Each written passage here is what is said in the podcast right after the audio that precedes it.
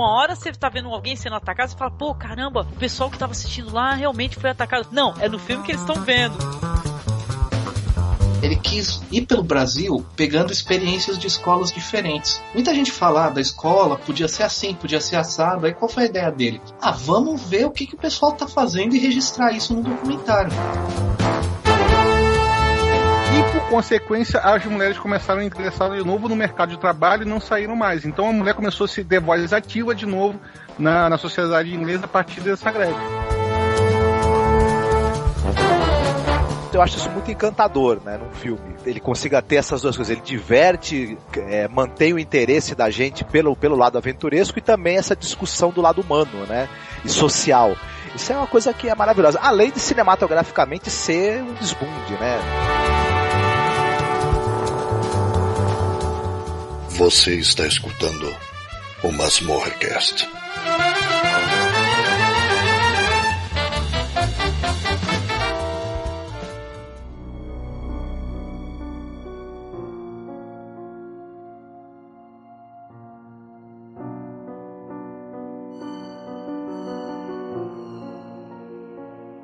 Olá, ouvinte! Estamos aqui para o nosso podcast analisando os melhores filmes de terror, de horror, filmes de gênero do ano. E hoje eu estou aqui com meu amigo Emerson Teixeira. Tudo bem, Emerson? Tudo bem, Angélica, os ouvintes, vamos lá, né? Mais um ano aí desse formato que já virou tradição aqui no Masmorra. Sim, é muito divertido, né, Emerson, conversar sobre o que, que a muito. gente andou assistindo, meter o pau, dar risada, né? Porque a gente está desfalcado também, né, Emerson? Porque nosso amigo Alan não está com a gente hoje, está se recuperando aí, andou tendo uns probleminhas de saúde, mas ele já está melhorando, logo mais ele está de vento em popa mas não pôde gravar com a gente. Com as energias aí, né? E o terror começa com a gente saber que o ano passou super rápido, né, Angélica? Tô com medo, cara, tô com medo, cara. Tô... O, o, e detalhe, saber que o Brasil tá virando filme de terror, né, cara, também. Então tá. Totalmente. Tá, totalmente. tá foda o negócio, né? a arte tá imitando a vida ultimamente, viu, cara? é isso aí, cara. Então eu e o Emerson aqui, a gente tem as nossas listas. É, é, é bom a gente considerar isso aqui, né, Emerson, no começo do podcast que tem muita coisa que você vai ver o lançamento em MDB, lançamento em 2015. Porém, são filmes que circularam em festivais, né? E não tiveram um lançamento assim ao público, né? Tem muita coisa que a gente vai conversar, por exemplo, que nem lançou no Brasil, tá? Lançou na locadora lá do nosso camarada, né? O Paulo Coelho, né? E tal. A gente foi atrás, mas nem lançou no Brasil, né, Emerson? Tristeza. Sim. E são filmes que, na maioria dos casos, valem a pena, né? Por conta do. Até porque não do, do estranhamento causado, né? Então. A gente vai citar por causa disso, né? Vale a pena. De uma maneira ou de outra, vale a pena. Exatamente. A gente vai falar de coisas aqui que valem muito a pena, tá? E algumas coisas que são mequetrefes mesmo, que a gente só vai mencionar que a gente assistiu e falou, caceta, eu perdi tempo de vida assistindo isso. Mas faz parte, né? É, é a loteria do, do filme legal, né? Eu tava até conversando com o Emerson aqui em off, que agora no final do ano eu tenho o hábito de ficar fuçando listas dos outros, né? Apesar de não ter lá muita simpatia por fazê-las. Mas aí apareceram coisas que, cara, eu não consegui assistir. Hoje, para falar a verdade, assim, tem até um filme que a gente vai mencionar, que é o Delure, né? É, a Atração, que é um filme polonês, que eu assisti, sei lá, assisti hoje, cara, porque não, não sabia desse, da existência desse filme, né? Eu vi na lista de alguém. Mas divertido, interessante, vamos falar mais sobre, né, querido? É, vamos lá. E, assim, acho que tem uma diferença legal, assim, de, de falar, porque esse ano os filmes de terror, eles foram muito diferentes do ano passado. Ano passado tinha uma vertente mais aquela coisa ascendente desses novos filmes pelo menos as pessoas denominam assim, né? Dos novos filmes de terror contemplativo e tal. Ah, eu acho que esse ano. Pós-terror, meu amigo, é, tá falando. Pós-terror, que eu acho que não faz sentido nenhum. Mas enfim. Uhum. É, esse ano a gente teve uma diversificação maior. Não sei o que você acha. Eu acredito nisso. A gente teve filmes é, de possessão demoníaca, muitos filmes sobre sono, sobre o mundo do sonho, a paralisia do sono, a gente teve também filmes que são contemplativos, né? Mas, assim, eu acho que houve uma, uma mescla maior, assim. Não sei se isso é algo bom ou algo ruim. A gente passou, né, Angélica? A gente é, troca figurinha no Twitter, né? Mandando recomendação um pro outro de filmes de terror. Sim. E, assim, pelo menos a gente falou bastante mal até dos filmes que foram lançados, né? Da, da questão da falta de opção e tal. Mas eu fazendo a lista aqui, eu achei bastante coisa interessante até. Então Uhum. eu fiquei impressionado comigo mesmo, assim. É verdade. Por criticar em algum momento desse ano. Sim, sim.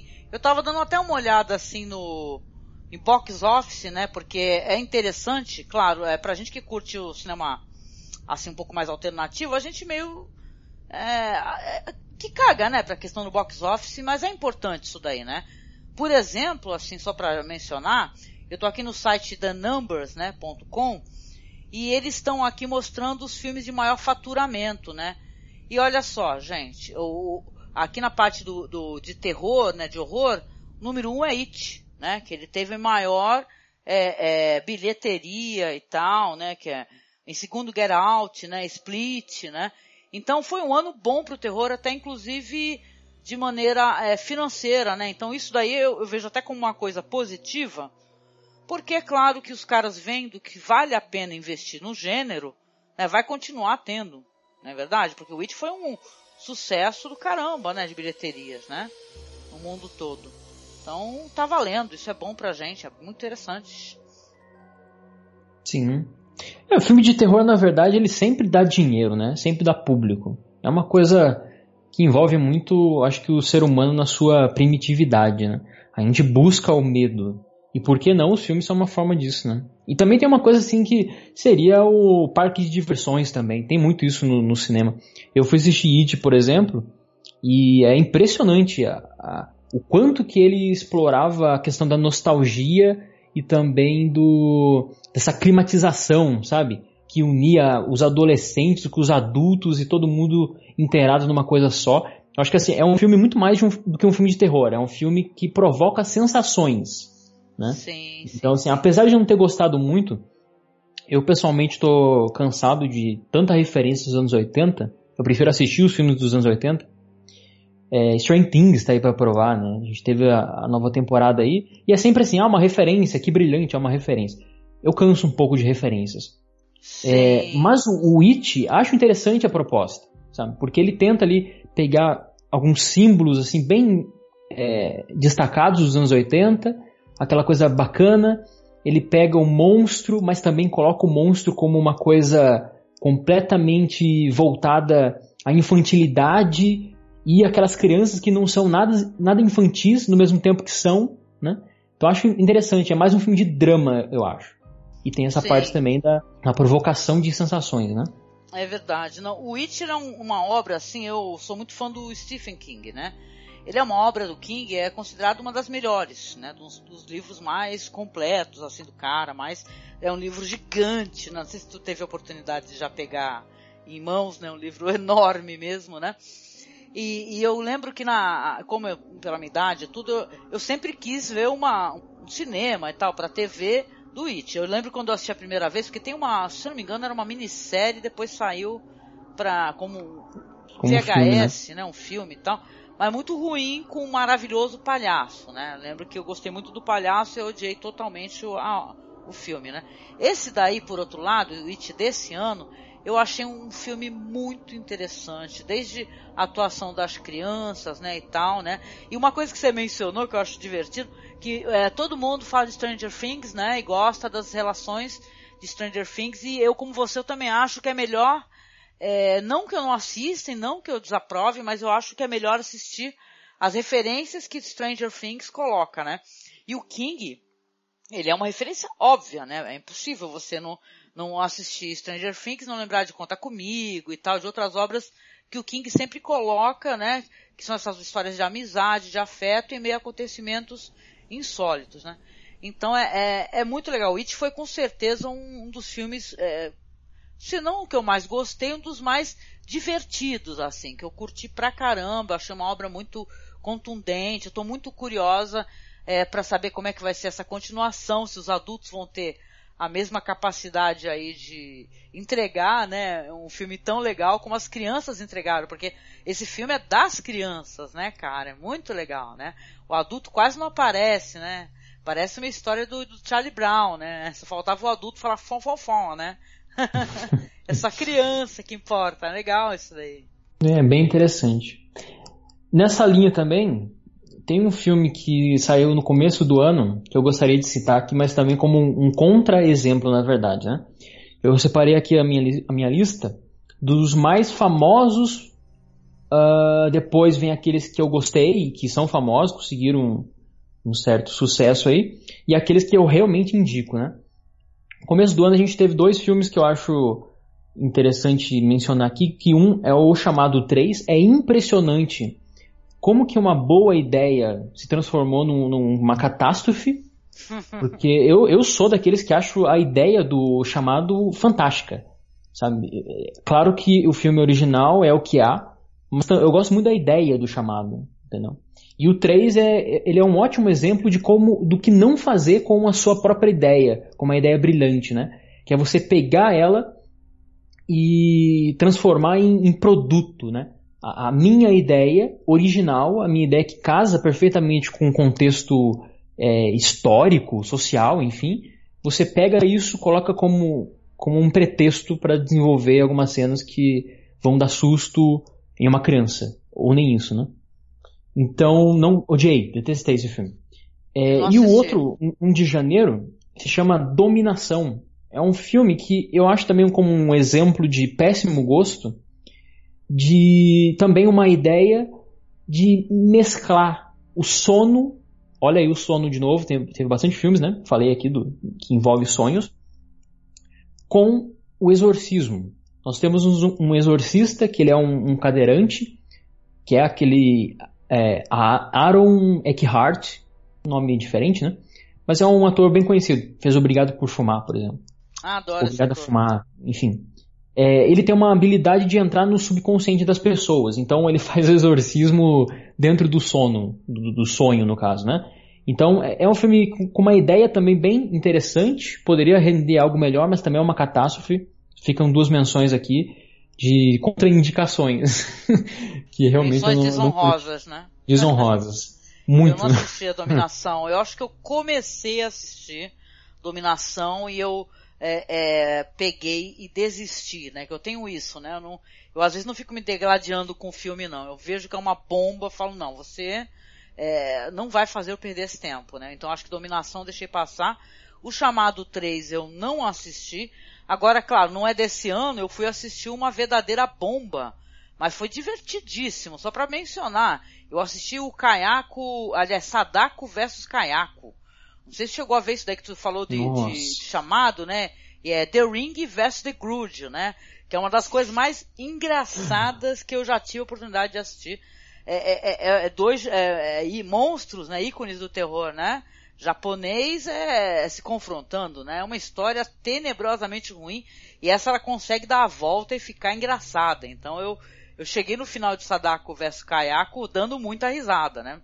Então isso também tem esse lance que é bom até no, no filme de terror, quando ele começa a ficar até engraçado de tão ruim que ele é, né? Não sei como é que tu se sente em relação é. a isso. É, não sei, depende, né? Eu acho que você é uma pessoa bem humorada, porque se o filme Sou... quer ser... É, não, é que eu também não sei, eu não assisti. Mas se o filme ele quer ser sério e acaba caindo no riso, eu acho que tem um problema. É verdade, mas, a, a, a intenção é, é, demais, né? é meter medo né? Uhum. Só que às vezes os caras erram de todas as maneiras possíveis, né? A, alguém pensou assim, nossa, vai ser muito legal. Imaginem misturar Sadako versus Kayako, como deve ser bom, né? Só que não. Não é nada bom. Porque todo o elenco Imagine. já foi horrível, a história é horrorosa e tal. Eu quero perguntar uma coisa para você. Teve um, teve um filme que eu assisti, que é o filme é, é no original, o título é A, a Cure for Wellness, é, A Cura para o Bem-Estar. Esse filme aí tu chegou a, a, dar uma fuçada nele? Não, não, não vi. Eu acho que eu baixei, mas não vi. Engraçado, esse é um dos filmes que eu assisti e eu achei que o filme tem uma premissa interessante. O filme ele é, ele é interessante, mas ele não, sabe quando o filme vai, vai, vai, vai e não consegue ir? É louco isso daí. No final você, você termina enfadado. foi assim para mim esse é, a Cure for Weakness, né? Achei bem fraquinho, assim, no sentido de não porque ele é mal filmado, não porque as atuações sejam ruins, e sim porque, cara, é, é né, podia ser melhor, né? Essa impressão que eu fiquei, assim. Mas foi um dos filmes, assim, que eu, acho que eu assisti no começo do ano, que eu achei bem é, estranho, assim. É apenas Mas ficou aquela sensação, né, de que poderia ser melhor. É, isso acontece bastante, né? Infelizmente, hum, são, de novo, né, as ideias boas desperdiçadas, né? O, o, um também que vem, é, vem como uma referência mesmo ao, ao, Alien é o Vida, né? Aquele filme com o Jake Gyllenhaal. É, Life, honestamente, né? eu achei um filme interessante. Eu acho que no final dele ele perde muito a mão, mas sei lá, como uma diversão também, eu acho bem interessante. Apesar de ser uma cópia muito grande de, de Alien, né? Engraçado é que ele saiu na mesma época que Alien Covenant, né? Que eu chamo carinhosamente de Alien Cocovenant, né? Do, do Ridley Scott. E cara, ele é muito mais satisfatório para uma pessoa que é fã de Alien assistir do que um Alien Covenant, sabe? É interessante, né? O Life, ele é um filme divertido, claro, no, eu acho que o pessoal realmente, é, mas tem aquele negócio da claustrofobia na nave espacial, que é uma coisa que eu gosto, né? Eu acabei de gravar, de lançar um podcast sobre isso, falando sobre naves espaciais e tal, é, curiosas, e é uma coisa que eu acho interessante, esse terror dentro, né, de uma nave espacial, terror no espaço.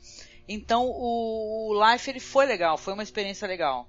Lembro que na época eu recomendei, falei que vale a pena assistir. Realmente é isso, cara, né? É difícil, né? Não sei para você. Pra mim é triste a gente ver um cara como o Ridley Scott perder a mão, né? E tal. Por sinal já saiu a notícia aí que não, que não vai, já foram canceladas aí as continuações aí pro de Alien, né? Do Ridley Scott, né? Então não vai ter aí um cocô venando hoje, nem nada disso, né? O que eu acho bem controverso, porque, cara, a gente sabe que tem muitos cineastas aí que eles não têm apoio. O Jodorowsky, aí lá vou eu falar do Jodorowsky, mas sim, é um cara que tem que fazer crowdfunding para poder realizar o seu cinema, sempre excelente. E, e, gente jogando dinheiro no colo do Ridley Scott e ele entregando só coisas assim, né? E tal, que são muito é satisfatórias, né? né? Enquanto roteiro, tudo, né? Pois é é, impressiona e no mesmo tempo é uma tristeza muito grande, né? Agora, ah, ah, mas só uma, sobre artistas, né? Eu, eu, gosto muito de um artista, estava falando de, de criação, enfim. Eu gosto muito de um diretor extremamente autoral que na verdade poucos sabem até então, né? Vão descobrir isso aí. Daqui a pouco vai ter diversos artigos aí falando da evolução desse cara mas um, um, um, cara que poucas pessoas conhecem, no começo da carreira, enfim, se chama David F. Sandberg. É um sueco. Eu acompanho esse cara já há muito tempo. Saiu, inclusive eu acompanho antes de sair um curta-metragem dele, que ficou muito famoso, que é o Light Out. Aquele que a luz apaga, aparece a criatura, enfim. Lights Out. Uhum. Isso. E aí ele fez o filme depois, né? Eu não, não, gostei nada do filme, apesar de, claro, saber que a ideia dele tá ali e que, enfim, é um cara querendo produzir o seu cinema, né? Só que aí eu fui assistir Annabelle 2 e eu gostei desse filme. Eu, assim, eu fui sem expectativa nenhuma porque o primeiro é muito ruim, apesar de eu gostar da história da Annabelle, acho bem interessante. Mas o Annabelle 2 eu curti. Eu não sei se é porque eu sou muito fã dele, e tem algum, diversos momentos ali, diversas cenas que ele faz referência direta aos seus curtas-metragens. Principalmente uma cena, eu, eu vou falar aqui brevemente, não é um spoiler, mas tem uma cena que é utilizado o fantasma na sua condição infantilizada, né? Que seria aquele lençol ali com aquele formato humano. Sim, Exatamente. Story, né? Quase, enfim do, da mesma maneira que ele utiliza aqui em, em Annabelle 2, ele utiliza num curta-metragem dele. E eu acho isso fascinante, como ele, ele se autorreferencia, porque poucas pessoas assistiram o curta, né? Os, os curtas dele tem 3 minutinhos, 2 minutinhos, uhum. feito na Suécia, todos caseiros, com o celular, com a mulher dele, né? Então, ele, ele se autorreferenciou e eu acho muito bacana a forma que o filme é trabalhado, porque é feito em, quase como sketches. Eu não sei se você percebeu isso, Angélica, mas assim, tem momentos que tem uma. A, a, personagem tá perdida, daqui a pouco ela cresce, aumenta a tensão, acontece uma coisa, acabou. Daqui a pouco começa tudo de novo. São vários ciclos. Então eu gostei bastante do filme. Não acho o melhor exemplar aí, ou que chega perto, por exemplo, do A Invocação do Mal. Quando foi lançado foi um, foi um rebuliço, né? Sim. Mas eu gostei muito de Annabelle 2. E, fiquei muito feliz por ele estar tá conseguindo fazer uma coisa que, que realmente é de autor, assim, apesar do, do tamanho, né? O Annabelle 2 eu gosto. Eu gosto inclusive mais do que a Annabelle 1. Né? Eu, eu, é uma história de. É um prequel, né? Da, de Annabelle, né?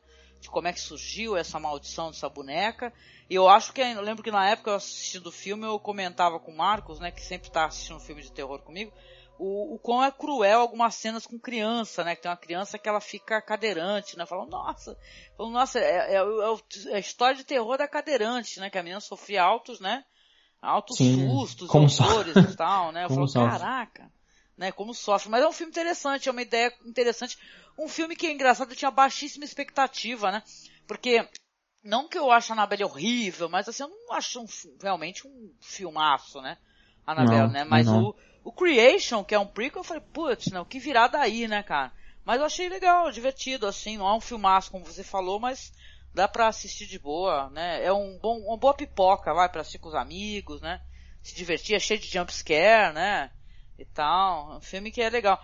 Aliás, esse foi um ano também, você falando aí desses cinemas mais, é, é, sensoriais, introspectivos, né, filosóficos. Foi um ano que o pessoal falou muito de pós-terror, né, ou pós-horror, e também ano de filmes com pouquíssimos ou nada de jumpscare, né, isso é interessante, né, assim, né, um filme de terror, assim, que o pessoal explorou mais essas questões aí, né, e tal. É, isso é interessante. Eu prefiro, né, eu sempre falo que o terror, ele tá vinculado com a sugestão. E a sugestão, claro, não, não se mostra, né? Então, acho bem interessante. Eu gosto desse tipo de filme, né? Inclusive, Sim. eu acho que o filme mais polêmico que a gente vai abordar aqui, de uma maneira ou de outra, ele. Muitas pessoas vão falar que ele não é um terror, ele é um drama, né? Então, ah. é, é, muito ambíguo também isso, né? É uma linha tênue que separa o terror de diversos outros gêneros, né? Mas por que não? É aquilo que eu falei, tá enraizado com a nossa condição primitiva de é, do desconhecido, né? Eu tenho um receio do, do que eu desconheço. Sim, mesmo sim. que não tenha nada ali no, no armário ou debaixo da cama, né? Legal. Então, deixa eu fazer uma menção aqui. Não sei se você assistiu. Tem um filme chamado The Girl with All the Gifts. Né? Chegou a assistir esse daí, que é um filme de ameaça é, zumbi e tal, que é, um, é baseado num livro. Foi uma das excelentes é, é, as excelentes experiências do ano, né? Foi esse filme aí, que ele conta a história de uma, de uma menina é, e de outras crianças que elas estão isoladas e tal, elas tão, usam umas máscaras assim, é, é para proteger as outras pessoas. Você não sabe a princípio qual que, que espécie de doença que elas têm, né? E mas você descobre acaba descobrindo que são tipo pessoas que convivem ali com o vírus, né, e tal, né? Esse vírus aí da, no caso, é um, é um filme de apocalipse zumbi diferente de tudo que eu tenho assistido, na verdade. Assim, eu achei bem curioso assim. Tem inclusive a, a, aquela atriz maravilhosa, Glenn Close, né? Que é uma atriz muito subestimada, eu acho uma, uma atriz maravilhosa, sabe? Interessante, não assisti esse filme e legal, gostei da, da ideia dele. Eu gosto de filmes assim, se passa no futuro, enfim. Bacana. Não, e, é e não distopia, é o. E sobre vírus e tal, é uma distopia, né? Mas sobre vírus e tal, não é o único também esse ano. Tá vendo como que os temas se repetiram bastante? Sim. Apesar de não ter susto e tal, né? Se repetiram bastante. Bacana, isso aí eu gostei bastante. Vou assistir. Funciona a minha lista aqui, ó. deixa, eu, deixa eu falar um, um, filme que também não é desse ano, mas lançou aqui no Brasil esse ano. Tenho hum. certeza que você assistiu. Tu é chegado no M. Night Shyamalan? Tu... Ah, eu gosto, mas não sou tão fã que nem muitas pessoas aí tu é, tu é um fã coerente, né? Tu não é daquele sou, que é. defendendo não, eu não sou fã, Não. Eu, eu admiro, admiro coerentemente.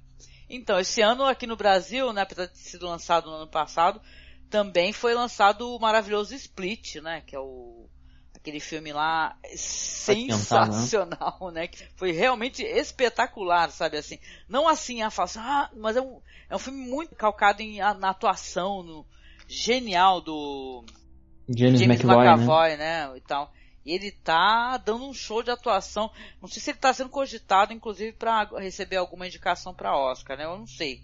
Eu não vejo assim a, essa possibilidade, não. Mas, né, o fra fragmentado aqui no Brasil, né, tem, que tem também a Anna Taylor-Joy, que ela interpretou aquele personagem maravilhoso lá no filme A Bruxa, né, que a gente adora, falamos lá no, no especial de terror do ano passado, mas o James McAvoy, ele tá dando um show de interpretação mesmo, assim, que, uau, sabe, né? Teve gente que ficou assim, ah, mas ele tem, sei lá, 25 personalidades, mas só aparecem, sei lá, seis, um negócio assim.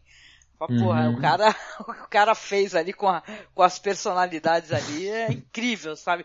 É muito legal esse filme, assim, é um, foi uma volta do M. Night Shyamalan, né, cara, porque o cara, ele não vinha de umas bombas, né, agora, ó, o fragmentado com certeza já vai ter continuação, ele já está gravando, né, a continuação ali, que é o, o Mr. Glass, né, se não me engano, né, que é, vai fazer a, vai conjuminar, né, vai fazer aquela conjuminação das histórias ali, de um dos filmes que eu mais gosto do, do Shyamalan, né, que é o...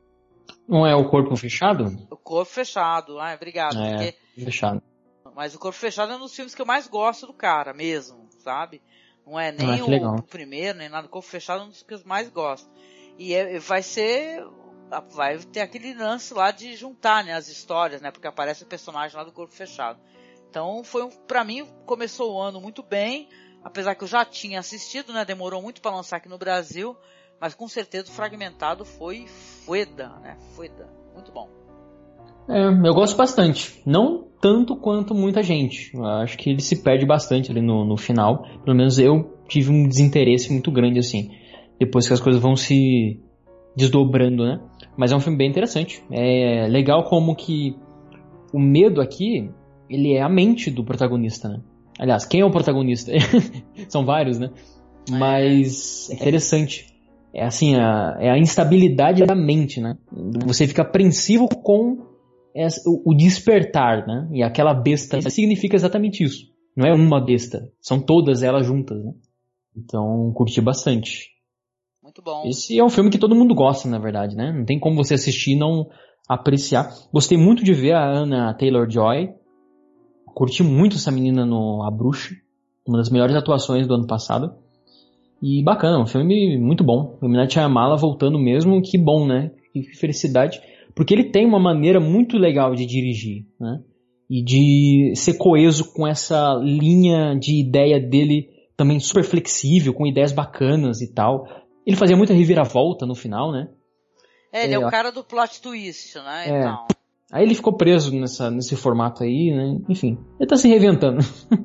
Ficando é bom, longe né? daquele avatar que ele fez, o último mestre do ar, tá perfeito. É, teve aquele do, dos vovós também, da, da, da, menina que vai visitar, os netos, os netos vão visitar a vovó e vovô, que aquilo é uma galhofagem doida, né? Então, né? e tal, mas até que foi divertido também, né? Com certeza.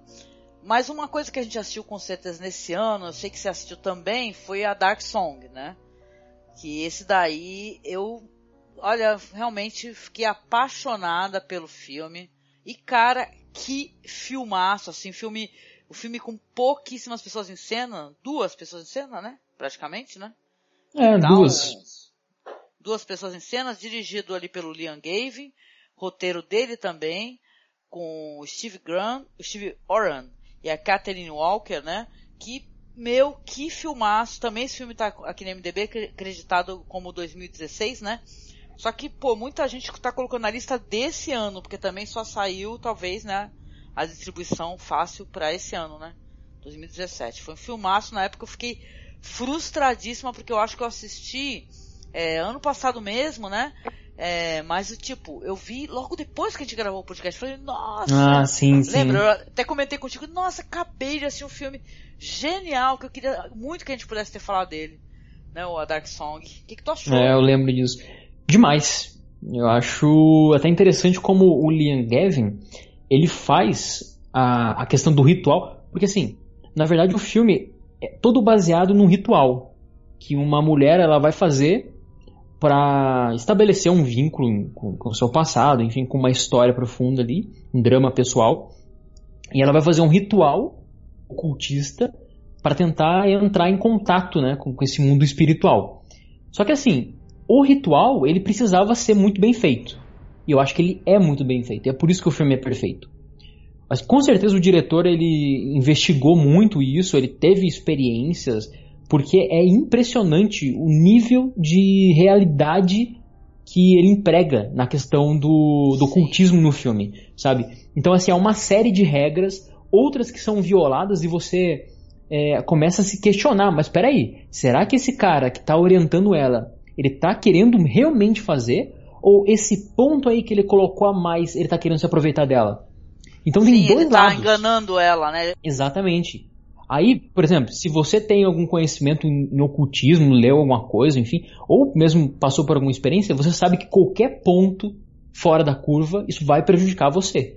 Né? Aí você acredita que é uh, forças místicas, psicologicamente, enfim, não importa. O que importa é que é, entendeu? Então, Sim. Tudo isso move o filme de uma maneira super interessante. Existe um mecanismo por trás que é brilhante, sabe? É, é um filme que eu não acho ele tão maldito como, por exemplo, A Bruxa. Vamos citar de novo aqui, não tem como, né? Eu acho A Bruxa é um filme extremamente maldito. Uh, ele, ele provoca uma, uma sensação maldita, sabe? É, mas esse, esse filme aqui, ele tem um pouco disso também, sabe? De algo muito absurdo está acontecendo e se você assistir o filme numa sala, isso, eu faço geralmente isso, né? Eu, eu, eu tranco tudo, fecho tudo escurinho, sempre de madrugada. Nunca assisto filme de terror de, de tarde, por exemplo. Se você Ah, é? assistir Faz um filme, climão assim. eu faço quase um ritual, acendo vela, enfim. Mas esse filme é muito propício para isso. Eu tenho certeza que, que a Angélica vai concordar que se você assistir sozinho esse filme, você vai ficar com muito medo. Nossa, eu assisti com meu namorado, né, e tal, né, que é meu parceiraço pra assistir filme de terror, inclusive. Eu lembro que na época eu comentei com ele que ele me passa muito a sensação que o Las Von Trier me passou na época lá assistindo o Anticristo, sabe, de Ah, 2009, Soleil. né? Esse negócio, essa entrega dessa atriz, né, e tal, que é, que é uma coisa horrorizante, né, porque pra você, ouvinte, que, né, não, não, talvez não tenha assistido esse filme, é impressionante, porque assim, a- uma mulher, é uma história de uma mulher, né, que ela quer entrar em contato com um filho falecido, né? Claro que a história vai, vão- vai ter alguns desdobramentos, tal, as coisas vão se alterar, né? Mas é impressionante o quanto ela vai ter que se provar, né, ter uma força física absurda para que ela possa se manter numa espécie de ritual, que o cara fala para ela assim, olha, você a partir do momento que a gente começar, não pode mais parar. Você não pode fazer mais nada fora do que tem que ser, né? E tá, vai ter, tem um final surpreendentemente lindo, inclusive. Um final Uhum. belíssimo, não é nem um final, como é que eu vou explicar? Tétrico, é um final lindo. Entendeu? Então eu lembro que na época foi uma. Eu tive uma misturada assim de emoções, né? Porque você tá ali angustiado, ele não é um filme gore, não é um filme, né? Ele é um filme climático, você fica preso naquela história, você fica, né? Com os olhos grudados, né? O, A Dark Song foi genial. Eu lembro que, que nem eu te falei, eu tinha assistido logo depois que a gente terminou de gravar o podcast. Eu falei, nossa, não. Vou, vou regravar o podcast, sei lá. Vou chamar o é, Emerson uma emenda, né? é. E eu acho assim, o principal, que nem eu falei, é o ritual, mas tem um outro também que você citou, Angélica, que é a questão da, da- da debilidade física e emocional da protagonista. Porque você se assegura na posição dela, que ela não sabe o que está fazendo, ela entregou a sua vida, as suas experiências na mão de outrem. É, aliás, nada confiável também, eu acabei de falar aqui, né? Que ele desperta desconfiança. E essa debilidade dela faz a gente antecipar uma tragédia. né? E no final que você falou que destoa bastante do que vinha sendo constru- construído até então, é interessante como o final é uma exteriorização da alma dela. né? Por trás daquelas camadas de, de ódio, de insegurança, de medo, de enfim, de tristeza profunda, existia tudo aquilo ali que a gente vê no final. né? Então eu acho realmente um filme brilhante. É um filme pequeno, poucas pessoas assistiram, comparado ao que Sim. deveria assistir, né? Então eu acho até interessante. Se eu fosse indicar um para terminar esse podcast e assistir, com certeza seria a Dark Song. Sim. A Dark Song é, é uma experiência tanto assim para quem é, é, gosta de se entregar a um cinema de gênero mesmo, assim, sem preconceito, sabe? Porque, cara, é muito legal, eu digo e repito, é muito, muito interessante filmes com pouquíssimos atores em cena e como é complicado, com pouca gente em cena, você conseguir, sabe, você conseguir prender a atenção do espectador, né? Você conseguir, né, que você vai ter que ficar usando de muletas, né, e tal, de coisas que consigam manter a atenção do espectador. E o Dark Song ele mantém, cara. É um filme realmente bem curioso, assim, que é, foi uma tremenda experiência, cara. Muito bom, muito bom, muito bom. É.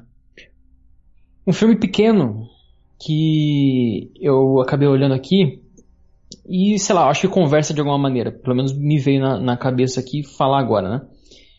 É, que fala sobre a mulher também. Eu acho assim, é um filme que acredito, é um filme televisivo. Acredito não, é um filme televisivo. Uh, por isso pode despertar até um receio, né? Mas a qualidade é duvidosa, enfim. Mas eu acho que esse filme tem algo a dizer, apesar da sua pouca, sua pouca duração.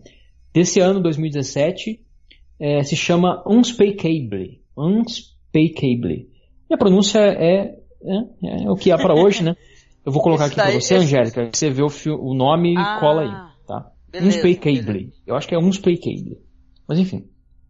É um filme dirigido pelo David Nett, uh, que fala basicamente sobre uma mãe, que ela é uma mãe solteira, que tem um relacionamento, uh, né, com, parece há bastante tempo, enfim, não fica muito claro isso, com um rapaz bem mais jovem, bonito, elegante, saudável, pratica esportes e tal.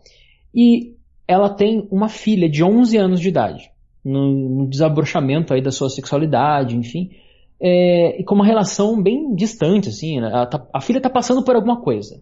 A gente não sabe o que é, mas a filha está passando por alguma coisa. O que acontece é o seguinte, o filme é bem natural, ele segue muito essa vertente europeia de seguir personagens, de dar valor às nuances, de mostrar as aflições uh, psicológicas através da, de closes e tal. É um filme bem europeu mesmo, sabe? E o interessante é que, em dado momento, essa mulher, ela recebe uma, uma mensagem que meio que acusa esse namorado dela de estar tendo um envolvimento com a filha de 11 anos. A partir de então a gente tem uma, um dilema muito profundo na questão da protagonista, que ela não sabe se confia numa mensagem completamente aleatória ou se confia no seu namorado. E se confiar, se desconfiar, perdão, se ela se desconfiar, será que isso não vai acarretar num problema com o seu relacionamento? E se caso ela não fizer, não vai, não vai prejudicar a vida da filha, que está diferente, que está passando por alguma coisa, isso é evidente. E o interessante é que o filme nunca deixa a gente saber o que está realmente acontecendo. Então, assim, a gente não sabe, não tem é, algumas dicas, não tem. Nós estamos juntos com a protagonista nessa, nessa aflição. Eu acho que é um filme, assim, não é um filme que se destaca muito, não vai achando que você vai assistir uma obra-prima, até porque tem 47 minutos. É, mas é um filme que ele alerta, alerta bastante sobre a, a sua casa sendo desestabilizada por causa de uma mensagem, simplesmente uma mensagem, sabe? Como que a, a, a, a relação familiar ela é mantida assim com muita, muitas poucas cordas. Qualquer coisinha pode desestabilizar tudo. Né? Então é, é, bem interessante a forma que é conduzido. Achei um filme bem inteligente, assim, apesar da pouca duração, de ser um filme televisivo. Achei bem interessante. E o terror, muitos vão dizer também que não é um filme de terror. Né? Eu acho que ele tá como um filme de drama, não sei. Mas existe terror sim na questão da personagem, na cabeça da personagem também. Então acho que é um filme bem sobre a mulher, assim. O que, que a mulher vai pensar numa situação dessa? Como que ela vai agir e, em um momento de fragilidade emocional dessa, sabe? Então, bem interessante. Eu não assisti, não cheguei a assistir esse filme, com certeza eu estou colocando ele na minha lista para dar uma olhada, né? Mas é uma, uma situação angustiante mesmo, né? Apesar que você falou que ela recebe uma mensagem, né?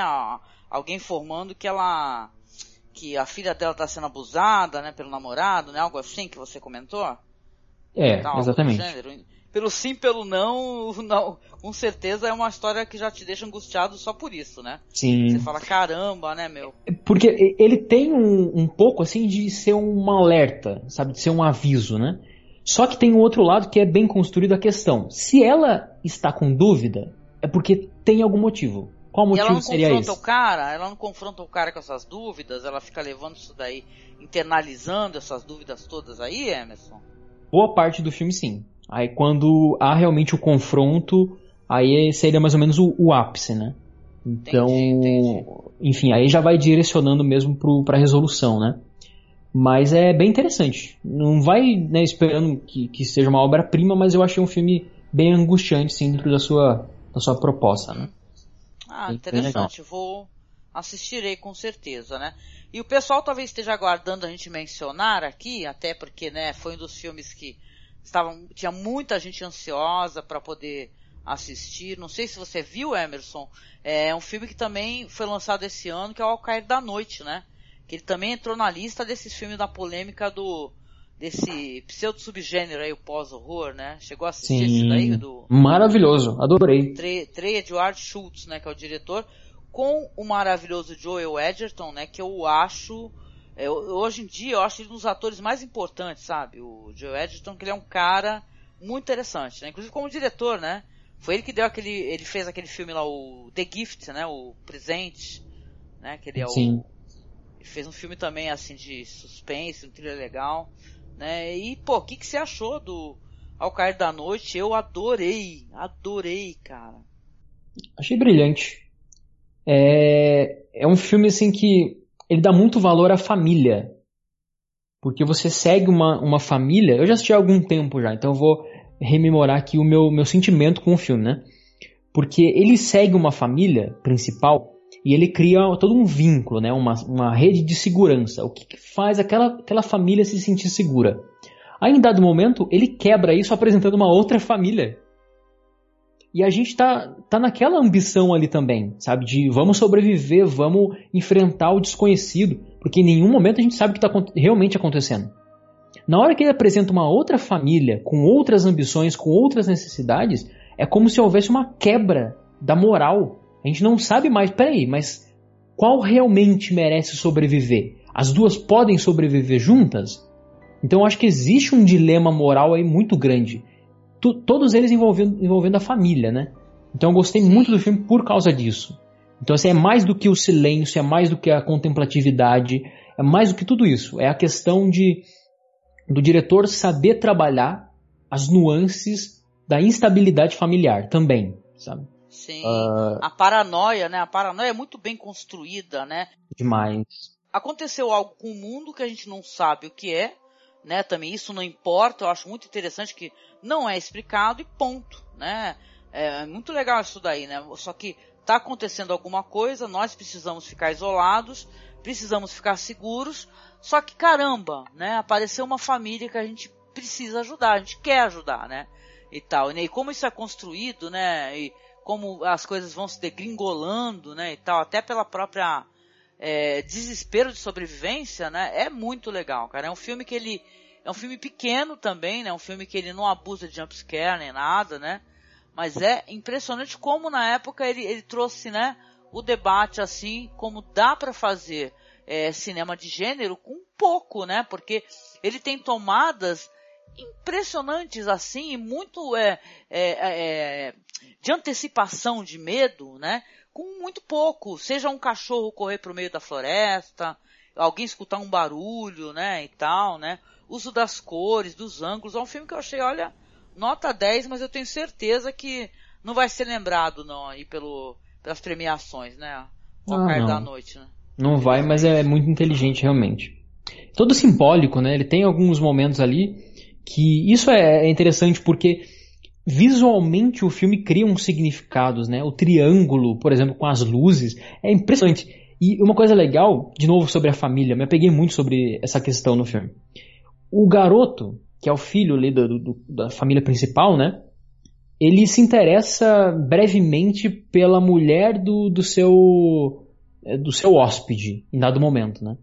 Eu achei isso muito relevante também. Tem a explosão da sexualidade na adolescência, né? Sim, Porque ele está ali na, no auge da adolescência, né? Um, um adolescente vivendo com os pais, né? E entra aquele casal onde tem uma mulher jovem linda, né? E tal. né? E ele vai começando a, a, a ter aquelas, é, aqueles desejos, né, e tal, né, que são muito normais, né.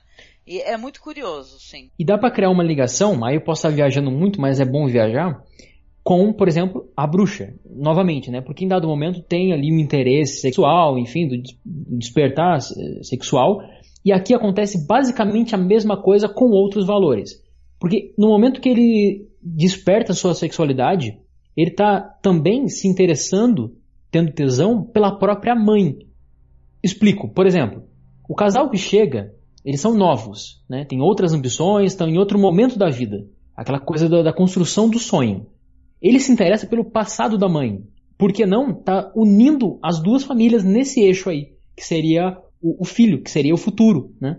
Então nós temos uma família consolidada, uma família que é inteligente, que sabe se proteger e tal. Nós temos outras, nós temos outra que está começando, que precisa sobreviver para quem sabe enf enfrentar algum futuro. Entendeu? Então existe um medo muito grande aí, sabe? Que é provocado por isso também, sabe? Pela antecipação da finitude, no, principalmente do casal aí mais novo, né? Acho bem interessante esse filme com certeza. O, esse daí também, é, na minha opinião, um dos melhores filmes do ano, né? Eu acho que a gente também deveria mencionar, nem que, se, nem que fosse de passagem.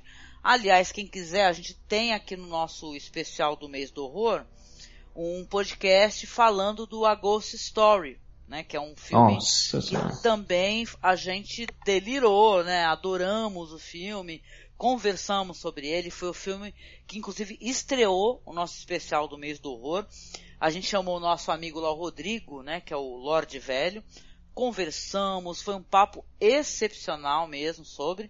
Então vale muito a pena você acessar. Mas o Ghost Story, né, é, é um filme genial também, né? Desse ano.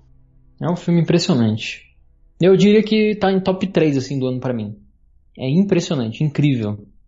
Diretor ele é o, o David Lowry, que é um uhum. diretor que Ele tem um filme chamado Meu Amigo Dragão, que é um filme super amigável. É um animado. Sim, é um filme da Disney, né? Só que ele fisicamente, ele parece o Gaspar Noé, entendeu? É impressionante, né, cara? Ele é um barbudo careca. Sim, ele é muito Sim. hipster. e é um cara super criativo. Ele tem um filme que é O Amor Fora da Lei. Também tem a Rony Mara, o Casey Affleck tá também que é já é um filme bem interessante dele. Mas esse filme, a Ghost Story, é impressionante. Você sabe quando o filme é bom? Quando o filme ele tem algo a dizer? Quando as pessoas começam a recusar muito o filme, né? então você tem uma, uma brecha aí para encaixar algum valor nele. Porque se a pessoa está recusando, opa, tá censurando por algum motivo. Qual seria esse motivo? E aqui eu acho que ele fala de algo que a gente não quer saber, que é a morte. E eu sou uma pessoa que eu, eu tendo a acreditar muito a morte como um, um espelho da vida. Né? Então você não entende, você não se entende vivo enquanto não sabe que um dia parará de existir. Né? E o filme fala sobre Sim. isso. Ele fala sobre e principalmente da finitude, né? Exatamente. Sim. E principalmente não a carne, mas sim ao espaço. Esse espaço não será meu para sempre. O que acontecerá aqui? Né? Qual o valor que ficará agregado nesse metro quadrado? Entendeu? Então a gente é muito apegado a bens materiais, a lugares que vivemos, que passamos, que beijamos, que nos apaixonamos, enfim. Mas e quando a gente tem que olhar para o nosso coração, entendeu? O fantasma aqui, até porque ele é infantilizado, né? É bem interessante, bem nessa versão mesmo a lá pica-pau, né? O lençol, o olhinho, num detalhe, no nosso podcast, o nosso amigo trouxe uma coisa muito legal nisso daí, né? A gente fazer a reflexão, né, que isso não é um lençol, né? Isso é uma mortalha, né? Que na verdade ele está coberto pela mortalha dele, né? Então isso torna tudo até inclusive mais sinistro e muito mais gótico, né? E tal. As pessoas quiseram tirar esse filme do, do gênero, né? Falar que ele não é um filme de terror, né? Apesar que eu acho que ele tem sim uma vibe muito Terrence Malick, sabe? É, mas eu gosto mesmo assim do que ele traz enquanto gênero, né? O que ele agrega, né? E tal, do, para o gênero do terror, né? Então é um filmaço, assim, gente. Eu, eu tô esperando passar um, um tempinho para eu poder reassisti-lo, né? Ele tem o Casey Affleck, tem a Rony Mara, incríveis, né, no, no filme, então vale muito a pena, gente, mesmo. Para quem não se arriscou, não quis ainda, né, assista, assista aí, tem a sua virada do ano na curtição, né? É muito então, bom, muito bom. Muito bom. Um filme, é, acho que dá para emendar, hein, Angélica? Já que a gente tá, a gente tá pegando aí as, as obras-primas, uhum. eu acho que a gente tem que falar então de um filme que também é muito questionado, que eu citei aqui no início, que é Mãe, do da Aronofsky. Sim. Eu não sei absolutamente nada da tua opinião sobre o filme. Por favor, Angélica. Não sabe? Olha, é o seguinte, o Mãe é um filme que eu simplesmente adorei. Cara, adorei, adorei o Mãe. Né? O engraçado a gente está colocando esse filme aqui, eu coloco também ele como filme de terror, sim, né? É, agora vem spoiler, tá? Então eu não sei o que, se as pessoas que ouviram assistiram, né? Mas é só já para o Emerson perguntou a minha opinião, né? Vou falar um pouquinho da minha opinião. Ele é um filme que eu gosto muito como ele usa as alegorias dele. Teve gente que não gostou, fala que as alegorias são carolas, né? Alegorias simplórias, religiosas. Eu acho que ele é muito é, corajoso no jeito como ele usa essas alegorias. Que isso não é para qualquer um, né? Primeiro que você vai ter uma história de uma mulher, né? A Jennifer Lawrence, um homem, né? O o Javier Bardem, né? Javier Bardem, não é isso? Ele fazendo ali um casal, os dois são um casal, numa casa que eles, ela está sendo reconstruída, né? E tal, pela mulher, que está ali de maneira muito cuidadosa, ali rebocando todas as partes, trocando todas as madeiras e tal. E claro que isso é tudo uma alegoria, inclusive para a construção, né? Do mundo, né? Ela é uma mulher que ela pode ser vista como Maria, como a mãe natureza, como né, mãe, mãe natureza geradora da vida, né? Ele enquanto Deus, né? Um Deus cruel, um Deus é, é, gente, é de uma é, quando você vê assim até as questões religiosas que ele coloca que o pessoal por algum motivo não gostou, né? Ou então não entendeu ou ridicularizou as alegorias, né? Que ele utilizou. Eu já acho totalmente ao contrário. Eu acho de uma coragem. Primeiro que ele colocou um Deus totalmente é quase que um, um sociopata narcisista, né? Do caramba e tal que ele é, né? E claro, ele te dá amor, né? Mas ele quer ser amado. Ele precisa ser amado. E, e, para ele ser amado, ele vai deixar qualquer coisa passar por cima de você, né? Ele vai dar o filho dele para o filho dele seja seja é, colocado ali no, no, no na a transubstanciação, né? Da da hóstia para a carne, do, do vinho para o sangue. Então ele, ele tem uma coisa assim, para claro, para quem consegue enxergar essas, essas metáforas, essas alegorias religiosas. Mas acima disso tudo é um filme muito interessante. Como ele, é, como ele coloca essas coisas enquanto é, é, signos, né? É, para se contar uma história que é uma história interessante. Né? Eu adorei o filme. Eu lembro que, que ele me impressionou muito bastante, que eu recomendei inclusive lá no outro podcast que eu gravei lá do pessoal do Podcasters, né? Eu, para mim, coloquei como um dos filmes do ano mesmo, dos melhores filmes do ano, assim. E um filme que trouxe muita controvérsia, né? Tem gente que. Tem, ah, tem uns críticos, o, o Emerson, que, que eu não sei o que te dizer. Que claro que isso daí, a crítica de cinema, é uma coisa muito subjetiva, né? E tal. Tem gente que não gosta, tem gente que vai gostar do, de um Apichatpong lá, o, o Eresetaku, né, o cara lá do Tio Bomê, mas não vai gostar do filme como esse, entendeu? Então acho que parece que ah, existe uma certa preguiça, um certo ranço, assim, dos diretores enquanto diretores que eles têm um desejo de inovação, né? Porque eu acho que o Darren Aronofsky, ele é um cara que, né, nem todos os filmes dele são filmes legais. Eu, por exemplo, não gostei nada de Noé, né? E também é um filme que também trata a religião, né? Dentro da narrativa. Mas ele é ótimo, né? Tem crítico que acha errado o diretor é ser, como é que se chama? É pretencioso, é isso, né? Tem gente que tem mania, tem crítico que chama caras assim de pretenciosos. Eu acho que o cinema, ele é feito de diretores pretenciosos e precisa ser, né? Ou a gente vai ficar assistindo Stranger Things, entendeu? Ghostbusters entendeu? Para sempre, né? Porque precisamos de gente pretensiosa que queira contar uma história diferente de tudo que já contaram, apesar que falam que todas as histórias já foram contadas, né? Todas as histórias já foram contadas. A história da Bíblia, a história mais contada, é o livro mais vendido. Então, porra, né? Como é legal alguém trazer algo assim onde você vai precisar fazer alguma leitura do que está sendo é, apresentado para você enquanto espectador. Eu acho que é necessário fazer alguma leitura, porque ou é um filme sobre um casal que começa a ter a, casa invadida e depois vai tendo a superlotação e o cara vai ficando cada vez mais, né, é, com mais visitantes é, inesperados e tal, até né, a história se afunilar e virar, virar um verdadeiro inferno, né. Então é, é legal, um filme para você realmente analisar enquanto um, um objeto, né, um, um, filme que trata de, de religião, né, de, um, de uma história religiosa também, né. Ele vai para além do terror, isso é muito legal. E sim, para mim tem terror, porque querido, se não tem terror, uma criança sendo devorada por, por, né, por adultos, né, e a mãe gritando, né, é muito terrível e muito assustador. Eu fiquei muito. Aliás, o personagem do Javier Bardem, hein, o, o Emerson? Aquela cena que ele tá parado olhando para ela, ele falando para ela assim, ó spoiler.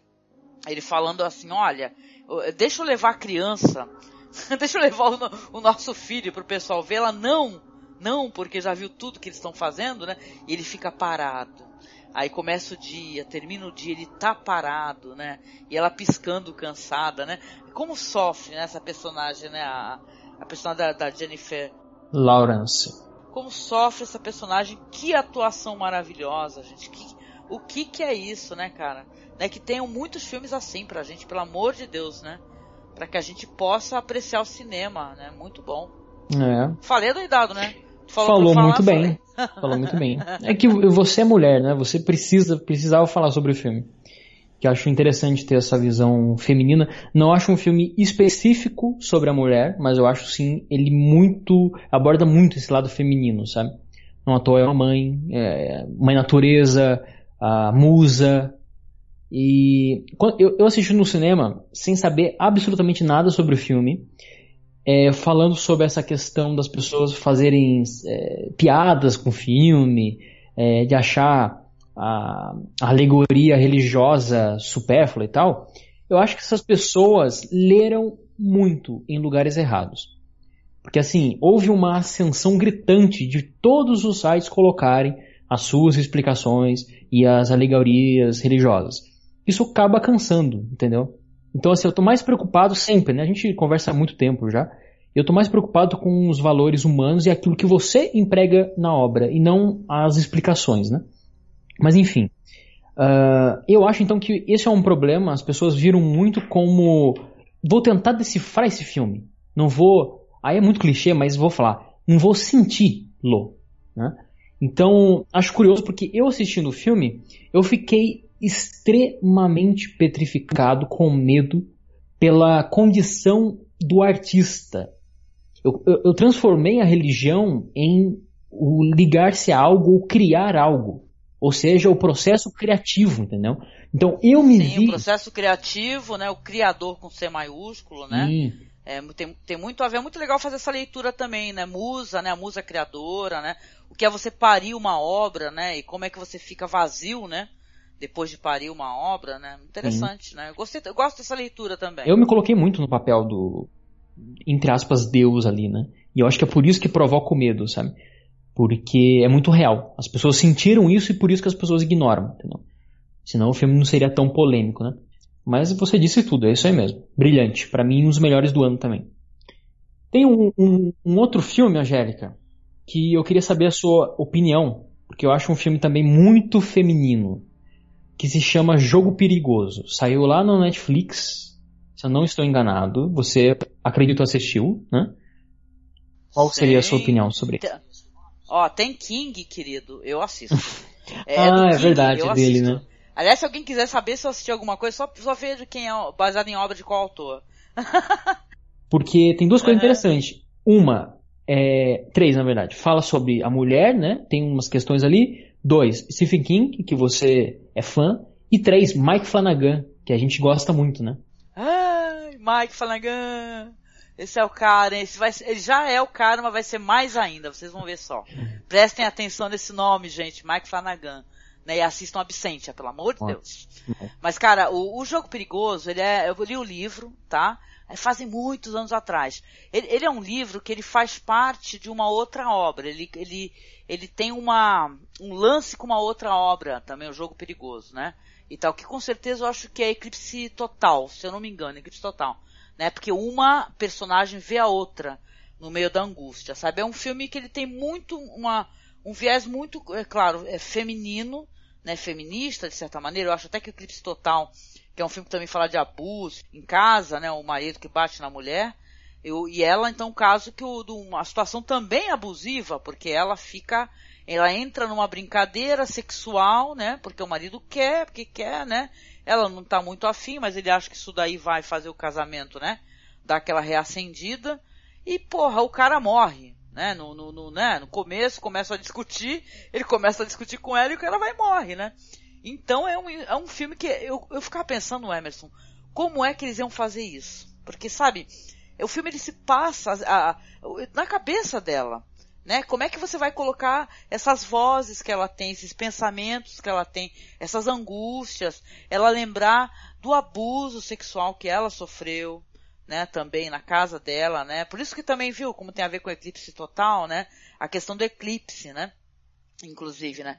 Então é, é, é genial, é um filme que eu adorei muito assim. Claro, enquanto assim é inventividade cinematográfica, eu acho o filme tá comum, tem nada demais assim, não tem, por exemplo, o que eu vi ali no Absentia, né, que você vê um trabalho de um diretor assim, tá explorando, né, todas as possibilidades que ele tem dentro da ausência total de orçamento, né. O, o, o Jogo Perigoso, ele já é um filme que você vê que tem um orçamento bonito, bem filmado, uso de luzes, né, de ângulos. Ele é um filmaço, assim, eu gostei muito. A atriz, ela é, cara, ela é, ela dá um show de atuação. Porque eu fico puta com esses filmes da Netflix, assim, que são filmes bons, mas, cara, esse pessoal parece que eles não vão conseguir ter, assim, uma, uma como é que eu vou explicar? Não, não vão receber um reconhecimento, sabe? Eu acho que essa atriz, ela é maravilhosa, ela merecia muito ser mais reconhecida. Eu não lembro o nome da atriz, tu lembra o nome dela? Da da protagonista do, do jogo perigoso? Nossa, pior que eu não lembro. Não é a Carla Gugino? É isso mesmo, Carla Gugino, que faz a, a, a mulher que fica presa, e o cara que faz o marido dela também, que é o, acho que é o Bruce Greenwood. Sim. Né, que faz, faz o marido dela, que é um ator assim, assim muito conhecido, né, de, já da, de papéis assim de cinema, de TV, ele é um cara super conhecido, né? Inclusive do, de, de filmes assim é Eu Robô, é, Star Trek Além da Escuridão. É, esse, ele faz muitas é um pontas, cara, né? né? Faz muitas pontas, exatamente. Mas ela dá um show de atuação, porque esse negócio dela conversar com ela mesma, né? O que, que eu vou fazer, como eu vou fazer, né? O filme pro final, pro final do filme, né? Ele é muito é, parecido com o final do livro. Eu, eu achei até que ele é até meio didático, esse negócio, o final se prolonga. Vamos colocar assim, eu gostei muito do filme, achei que o final se prolonga um pouco mais do que deveria, porque ele quis ser muito fiel a, a, ao livro. Eu acho até que como são é, é, materiais diferentes para se trabalhar, poderia ter um pouco mais de inventividade ali. Eu gosto de quem inventa em cima, entendeu? Da, das obras também. Mas é um puta de um filme assim. Inclusive tem o filme, viu? O filme é, o filme Eclipse Total, ele tem, esse filme é antigo, acho que é um filme dos anos 90, um negócio assim, que vale muito a pena. para quem quer ler os livros, cara, leia os livros é, em seguida, assim, um do outro, porque aqui no Brasil o lançamento, viu, Emerson, ele saiu é, com muito atraso, o, o, o, jogo perigoso, né? Ou seja, lá nos Estados Unidos não, saiu dentro da época, então tu, tu enxerga essa convergência, assim, o um momento em que uma personagem aflita enxerga a outra, né? E tá aí o feminismo aí, né? As mulheres se verem em situações, né? Onde elas precisam de ajuda e de força, né? E ela, inclusive, tentar entender porque ela estava enxergando aquela mulher. Ela tentando entender por que que eu a vejo, né? E tal, né? É bem legal. Aliás, eu acho que esse daí foi o ano, né? Com algumas ressalvas, claro, né? O ano do King, cara. Porque esse foi o ano não apenas do jogo perigoso, como também foi o ano do maravilhoso 1922. Não sei se tu viu. Esse eu não vi putz, esse daí foi um show de atuação, então é uma puta história. Tá na Netflix, gente, é um filme, sabe, que ele trata a, a questão do, do feminicídio como ela tem que ser tratada, né? Que é um filme é, é, de um homem, ele é um cara que ele, uma, numa fazenda e tal, que pertence a uma parte à mulher dele, um negócio assim, ele resolve, né, começar a chantagear o filho e, e, e dar cabo da própria esposa.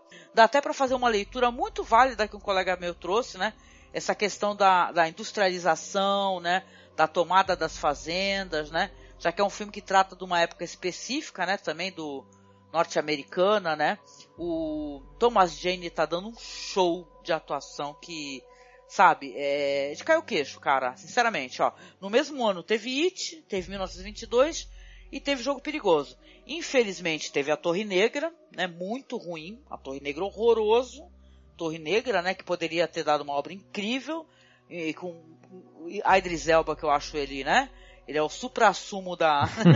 é um cara maravilhoso, né, o Idris Elba. E também teve aquela série tenebrosa, que a gente meteu o pau também, um podcast chamado The Mist. Né? Imagine alguém pegar The Mist e estragar, né? Pois é, fizeram isso, né? Então eu acho um puta, puta filme, um jogo perigoso. Show de bola, assistiria, reassistiria também com certeza, né? Legal. E o Get Out, o Emerson, tu assistiu, gostou? Eu gostei, mas também eu acho que cai naquilo do, do final. Não, não curti muito o final, sabe? Acho que distou bastante. Sei lá. O final eu achei, eu achei até curioso, né? Não sei se o pessoal assistiu, não sei se deve hum. dar spoiler. Que a gente espera uma outra espécie de final, né? Meio até óbvia dentro de uma, de uma, do que a narrativa propõe, né? Esse negócio do racismo, né? E tal, né? É quase que surpreendente, né? O filme ele tem uma vibe até meio humorística de certa maneira, né? Tanto que ele, a indicação que ele recebeu pro Globo de Ouro, acho que foi como comédia, né? Comédia Sim. musical. O que é lamentável assim, também, né? né? É lamentável a falta de critério que esse pessoal tem para indicações, né? Globo de Ouro Porra, que né? vá a merda, né? Não, não presta para nada. Pois é, mas esse filme tá crescendo, viu? Também o, Sim. o Get Out, isso daí tem possibilidade de chegar no, no Oscar. Eu sei que a gente não dá bola muito pra questão de premiações, a gente dá os nossos prêmios, né? Particulares, ainda bem, né? Mas tu sabe que isso daí fomenta o cinema, claro. né? Isso aí vai trazer dinheiro vai trazer dinheiro, mais possibilidade do pessoal atuar, de criar, né? Então você fica meio, né, meio na esperança que filmes interessantes eles consigam Sim, chegar é, mas lá, não né? deixa de ser um filme autoral, né? Dá pra você ver muito ali o registro do, do diretor, enfim. Eu acho, pessoalmente, brilhante a construção toda. Ele te deixa muito aflito, realmente. A questão racial é muito bem explorada no filme. Eu só acho mesmo que quando cai pra comédia, não, não, não tava preparado, entendeu? Ele sim é uma, uma, uma decisão bem interessante, curiosa, completamente diferente mesmo do óbvio, só que ainda acho que é muito abrupto para o que vinha sendo construído e tão bem. Né? Se viesse sendo construído é, ali no, no, mediano, ali tudo bem, mas não, estava muito bom para degringolar, né? Então, acho que é mais pessoal. Ele, claro, ele tem essa questão na comédia, até porque tem um comediante né, no, no filme, que ele é um cara de série de comédia, tem. né? E tal, é um comediante mesmo. O Daniel Kaluuya tá ótimo. Mas sabe o que, que eu gosto no filme, assim, que eu, eu também li algumas críticas, né? As pessoas, elas é, têm esse lance, assim, de você, como é que eu posso explicar? Numa época onde, claro, obviamente o racismo é uma coisa que, né, que precisa, que tem que ser rechaçada, racistas, né? Tem que acabar isso daí, as pessoas têm que abrir a sua cabeça e sua mente. Mas numa época como essa, os racistas, eles inventam maneiras de não soar racista. Eu acho que é isso que o filme é interessante, né?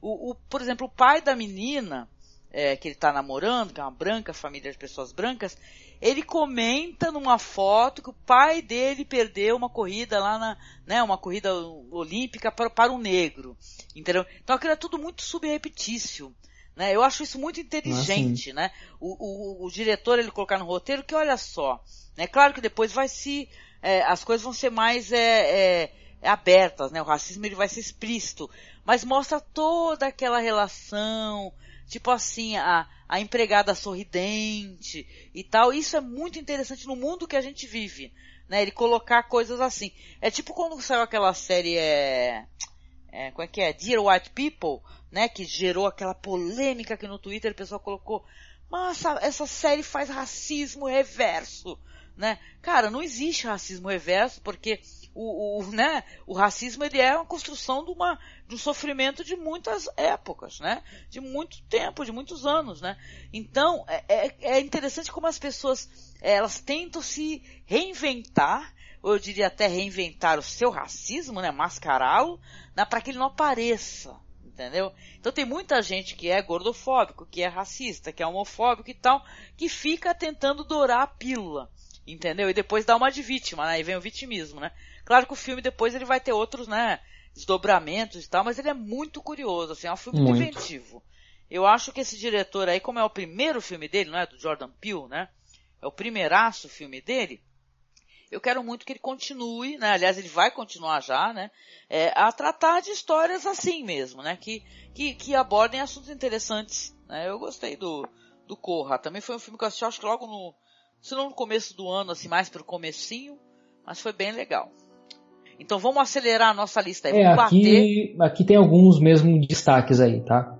Eu vou citar um aqui que eu até te recomendei, Angélica, do Paco Plaza. Diretor interessante, né? Espanhol, bacana. Você falou que gosta muito dele. Eu também gosto. Ele fez um filme esse ano chamado Verônica. Só que, assim, atenção, não confundir com Verônica, também do mesmo ano. Só que é do Carlos Algara. Esse Verônica, do Carlos Algara, que ele co-dirige com o Alejandro Martinez Beltrán, tá na Netflix. Esse Verônica que eu tô citando aqui, e que é a minha recomendação aqui também, top 5, tá? Terror do ano. Aliás, top 3, tá? Vou, vou jogar aí os melhores. É, o Mãe, a Ghost Story e Verônica. São esses três aí. Que pra mim são os melhores. Tu gostou tanto assim do Verônica mesmo? Porque eu assisti o Verônica na época, porque assim, gente, eu sou fanzoca do Paco Plaza é, mesmo. Entendeu? Paco Plaza, o cara que tá envolvido em série que eu gosto, é Películas para não dormir, Hack, né? É um cara foda, eu acho um cara foda. Cara que tem uma inventividade e tal. Mas o Verônica, eu acho que ele, ele é um filme legal, só que ele faz o mesmo que muitos filmes do, do mesmo gênero fazem. Entendeu? É muito jumpscare, vagabundo, Entendeu? Ele traz a questão da adolescência e tal, Concordo. da responsabilidade é, que você pode colocar acima de uma criança, mas ele, ele fica se é, utilizando desse, sabe? Eu posso explicar. Quando eu, eu, o Telma que tu me recomendou, tu me recomendou o Telma. Sim. Também, não sei se tu lembra, foi mais ou menos na mesma época. Que é um filme, inclusive, eu até coloquei na minha lista que o Telma é do Joaquim Trier, né? Que é um ótimo diretor, né? Fez mais forte que bombas, que é impressionante. Pois é, então, mas esse, esse Thelma eu acho um filme que já tem uma, uma é mais curioso como é inventivo, como ele mostra a questão da, da de você é, é, você fazer um filho sofrer, né? Porque um filho tem um tem um, problema ali que eu não sei se eu posso contar porque é spoiler, né? Mas tem uma questão que pode interferir, né? No, no, no ambiente, né? Em volta, no entorno, né? Perigoso, né? Para a saúde. Mas, cara, o, o Verônica, eu, pra mim, foi um Paco Plaza muito mediano. Muito mediano. Na época eu não gostei, eu achei muito. Claro, não é um filme horrível, né? Mas também é um filme que não traz nada de novo, cara. Fiquei meio pau da vida com ele assim, entendeu? É muito jumpscare, entendeu? É, a freira que é cega. Até me lembrou um pouco aquele negócio lá da freira que vai ter a continuação, lembra? Que a gente comentou uhum. do, do. Que é a continuação do esses filmes aí que agora tá na vibe, né? Agora é a freira do quarto. É, vai ter ano que vem, né? É, então. Sei lá, no começo do ano vai ter a, a freira. Então, parece que, eu, que a, são imagens assustadoras, mas que elas não. Elas não. Elas não atingem, assim, não me atingiu com, a, com, uma, com tanta força quanto o Thelma que você recomendou. Por exemplo, o Thelma, o Thelma eu achei ah, muito mais rico. É. Eu lembrei sentido. de Thelma, tá? Você falou de Thelma, eu lembrei já troquei, tá? você mudou. Não, realmente, Thelma é melhor. Eu gosto mais de Thelma, que eu esqueci completamente de Thelma. Não que eu esqueci do filme, eu esqueci de colocar na minha lista. Realmente. Mas eu não sei, eu acho que o filme sim, ele se sabota. Acho que a, da segunda parte para pro, pro terceiro ato não é a mesma coisa, mas eu gosto muito da construção ali, sabe? Então me interessei bastante por aquela menina que joga aquele jogo, tem uma, uma questão confusa visualmente, curti, entendeu? Eu acho assim, quando entra pra, pra exposição, aí fica chatinho mesmo, sabe? Mas é um filme que, dentre os que eu assisti, eu acho que ele se destaca da sua forma, sabe? Isso no meu ponto de vista. Não Mas continue. É interessante porque é cinema espanhol, né, cara? Então, é, como a Espanha é berço de putas filmes legais de terror, né? Vale a pena você, se não você não quiser assistir o Verônica, você procura as outras obras do Paco Plaza, cara, porque ele é o cara, assim, que é um cara que tem uma inventividade, ele é um cara foda, sabe? Eu, eu gosto do cara mesmo, né? Eu queria abrir aqui uma sessão, porque a gente já tá meio estourando no tempo, rapidinho. Aí tu me diz o que que tu assistiu, tá? É, dos filmes que tratam hum. do tema e são divertidos, são engraçados. Tem uma vibe meio humorística, entendeu? Eu, eu assisti um filme que ele é baseado num curta chamado Fear Inc., né? Que é um filme onde uma, uma galera contrata uma empresa que vai é, fazer ali uma brincadeira ali de, de, de, de Halloween, né? É, o, o, cara que contratou, ele é um cara super cinéfilo. E eu acho muito divertido, sabe? É, filmes sobre cinéfilos onde eles vão ficar tipo. É, tipo aquele filme do Wes Craven, né? O, aí tá falando sobre cinema e sobre coisas que aparecem normalmente nos filmes de terror. Então ele vai ser, come, eh, vão começar a sacaneá-lo junto lá com os amigos, e depois a história também vai dar uma puta de uma merda. Eu procurei muito esse curta que eu queria colocar pro pessoal na internet, né? Mas o curta deu uma sumida do YouTube. Eu acho que o cara fez o filme e ele tipo tirou o filme de, o curta dele de tudo quanto é lugar. Nossa, Mas eu acho, sei lá, acho que foi isso, porque o curta estava disponível há pouco tempo, atrás, entendeu? Mas é um filme que além de tudo é engraçado. Que o cara ele vai ficar vendo as coisas que acontecem e vai falar assim, pô, isso daí tá parecendo muito filme tal, entendeu? Então é bem legal. É um filme assim, inclusive para quem tem essa questão da cinefilia do horror, né? O Fear Inc. Eu recomendo inclusive para ti então. Tem um que eu assisti também, eu acho que você tu assistiu, que é o Happy Death Day, que é o A Morte é, Te Dá Parabéns. Acho que você tá na Netflix esse filme. Ah, sim. Cara, é... assisti no cinema esse aí. no cinema? As pessoas curtiram. Eu gostei. Curtiram bastante. Eu gostei. É um filme que parece um Vai lá, o dia da marmota do horror, cara. É bem divertido. O negócio. bem legal. É, é angustiante, né? Eu não curti, não. Eu não gostei, não. não. Mas, sim, é divertidinho. Eu achei divertido. Não. Aí eu também acho muito comum, enfim. Tem muitos filmes que falam sobre isso, né? Tem um, inclusive, que é, é muito, assim, igual. Eu esqueci o nome agora, mas é igual. Esse filme é uma cópia, assim. Só colocou Caramba. o terror ali no meio e o cara vive todos os dias. Não, mas é o dia da marmota é... lá com o Bill Murray, né? O... Não, mas ele é, tanto ele é uma cópia que ele menciona no final que é uma cópia. Ele, ah, ele, sim, é feitiço, feitiço do feitiço tempo. Feitiço do tempo. Feitiço ele do fala, tempo. Ah, é ela, ela fala pra ele, pô, isso tá parecendo feitiço do tempo. eu achei isso divertido, é, cara. eu acho que o, o, problema sou eu, que não gosto muito de referências. ah, não, mas essa foi uma referência divertida, eu gostei. Agora tem um outro que eu, é, foi mais divertido. que eu achei engraçadíssimo, que é o também não é um puta filme assim, mas ele é divertido, que é a, a Babá, The Babysitter, que tá na ah. Netflix. Esse daí eu também dei risada pra caramba. A Babá super legal, divertida, gente fina, legal, apoiadora, né, chapa, né, super amiga. E caraca, é uma satanista dos infernos. Isso aí foi coisa totalmente que é a minha cara. Eu gosto muito de filmes é, que eu vou dar risada, entendeu? Com, a, com as paradas erradas do filme, né? Sim. É, tão, tão, são bem parecidos, né? Ambos divertidos. Esse ano teve o. É, de passagem também, né? Esse ano teve o Creep 2.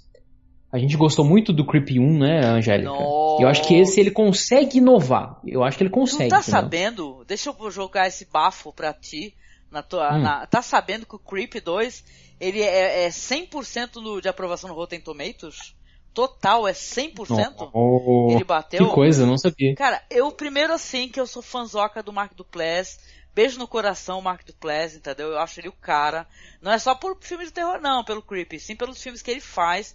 Que, cara, vão atrás dos filmes desse cara. Seja o filme de Viagem no Tempo, seja aquele filme lindo que ele faz com a Sarah Paulson, que tava na Netflix, que é um filme preto e branco, fotografia linda. Esse cara, ele, ele realmente, ele, é ele traz uma sensação muito parecida com o cinema que ele produz, com esses filmes é o Creep, o Creep 2, com que a gente sente assistindo, sei lá, The Office, que é aquela vergonha alheia absurda. Ele sabe, né, manipular os sentimentos do espectador e tu se sente mal. Eu lembro que é, o Creep 1 eu já me senti péssimo. Eu falei, cara, mas não sabe, não é aquele péssimo de, ah, deprê. E se porque tu fala, cara, não, para, para, para, para. E esse daí é a mesma coisa. Só que ele inova trazendo a questão da mina que tem vídeos, ela é youtuber, né? Aí ela quer que os vídeos dela bombem, ela faz o sistema lá que ela vai visitar as pessoas, conhecer as pessoas, pessoas, tipo assim, ela, ela se arrisca, né? Ela, ela se arrisca fisicamente, né? A saúde física dela em situações, né, para poder ter mais visualizações no YouTube. Aí acaba conhecendo esse personagem do Mark Duplass, que fala pra ela que é um serial killer, cara. E ela continua, né? Naquela lá, achando que é. É, sim. é ah, não vou contar mais nada, gente, porque se vocês não assistiram o Creep 2, cara, corre, porque tá bom pra caramba. Vai entrar na Netflix Brasil aqui, não sei quando, mas vai entrar. E, cara, coraçõezinhos do Mark Duplass, porque ele realmente, ele, ele com o Creep, ele me trouxe um dos filmes que eu mais me diverti na época. Mesmo assim. Ah, muito bacana. Gostei muito também. Aliás, né, Emerson, só pra gente ter a referência tecnológica do ano, né? Que tu sabe, o Emerson já sabe, eu sou aquela pessoa que ama filmes que tratam de Skype, tipo assim, gente se matando no Skype, filme de terror, é, gente... É, amizade desfeita. Amizade desfeita do Facebook que dá em história de terror. Eu me divirto com essa espécie de tranqueira, né? E assim, é uma, eu sei que não é uma diversão saudável, né? E nem elegante enquanto cinéfilo, mas eu tô cagando que eu só quero só assistir e rir, eu só assim. Aí eu assisti agora recentemente, não sei se eu te recomendo, Emerson, porque talvez tu vá ficar puto. Porque o filme ele tenta se levar a sério e ele é meio que um, um super cine. Né? Vamos colocar assim, ele parece um super cine, né? Que é algo que passaria no super cine. Esse filme aí é o Like, Share, Follow, né? Que é um filme também desse ano, tá por aí para baixar, para quem quiser assistir. Que conta a história ali do, de um garoto, tá? Um jovem que ele é um youtuber, ele tem 2 milhões é, de, de assinantes do canal dele, que pessoas que assistem o canal dele, ele faz aquelas é, live de game, né? E tal, jogando videogame. Aí, gente, como retratam os espectadores é a coisa mais divertida do mundo. É as pessoas conversando com ele assim, fulano, mas você não sei o que, não sei o que lá, sabe, todo bando de idiota, assim, ai fulano, mas como é que você faz não sei o que? É o filme é hilário, Emerson, você tem que assistir. Porque o cara, claro, ele vai tentar. É, é, ele tem esse lance que ele fala que ele está ligado, ele está conectado a do, duas milhões de pessoas. Ele fala isso várias vezes no filme, Emerson. Eu estou conectado a duas milhões de pessoas. Aí tem uma mina e tal, que essa daí é uma mina que vai acabar. Eu não vou contar, revelar muito também, mas a mina é Stalker, né? Ele vai inclusive descobrir que ela é uma Stalker super próxima. E cara, essa história vai terminar tão mal, mas tão mal e tal, que, cara, é a cara da nossa época assim. Eu até acho que o filme, de maneira muito, né, é, sacana, ele meio que tem um olhar meio preconceituoso. Como é que eu posso explicar? Um olhar meio preconceituoso, assim, pra essa questão do youtuber, sabe? Que tem essa relação toda, que tem muitos, é, é, é, muita gente seguindo, que é aquela web celebrity, né, e tal. Eu acho até que ele tem um olhar um pouco preconceituoso, mas que ele faz a situação degringolar e ser divertida para quem gosta de histórias que, como eu vejo da merda na tecnologia, cara, é genial. O final, Emerson, o final desse filme, você tem que assistir.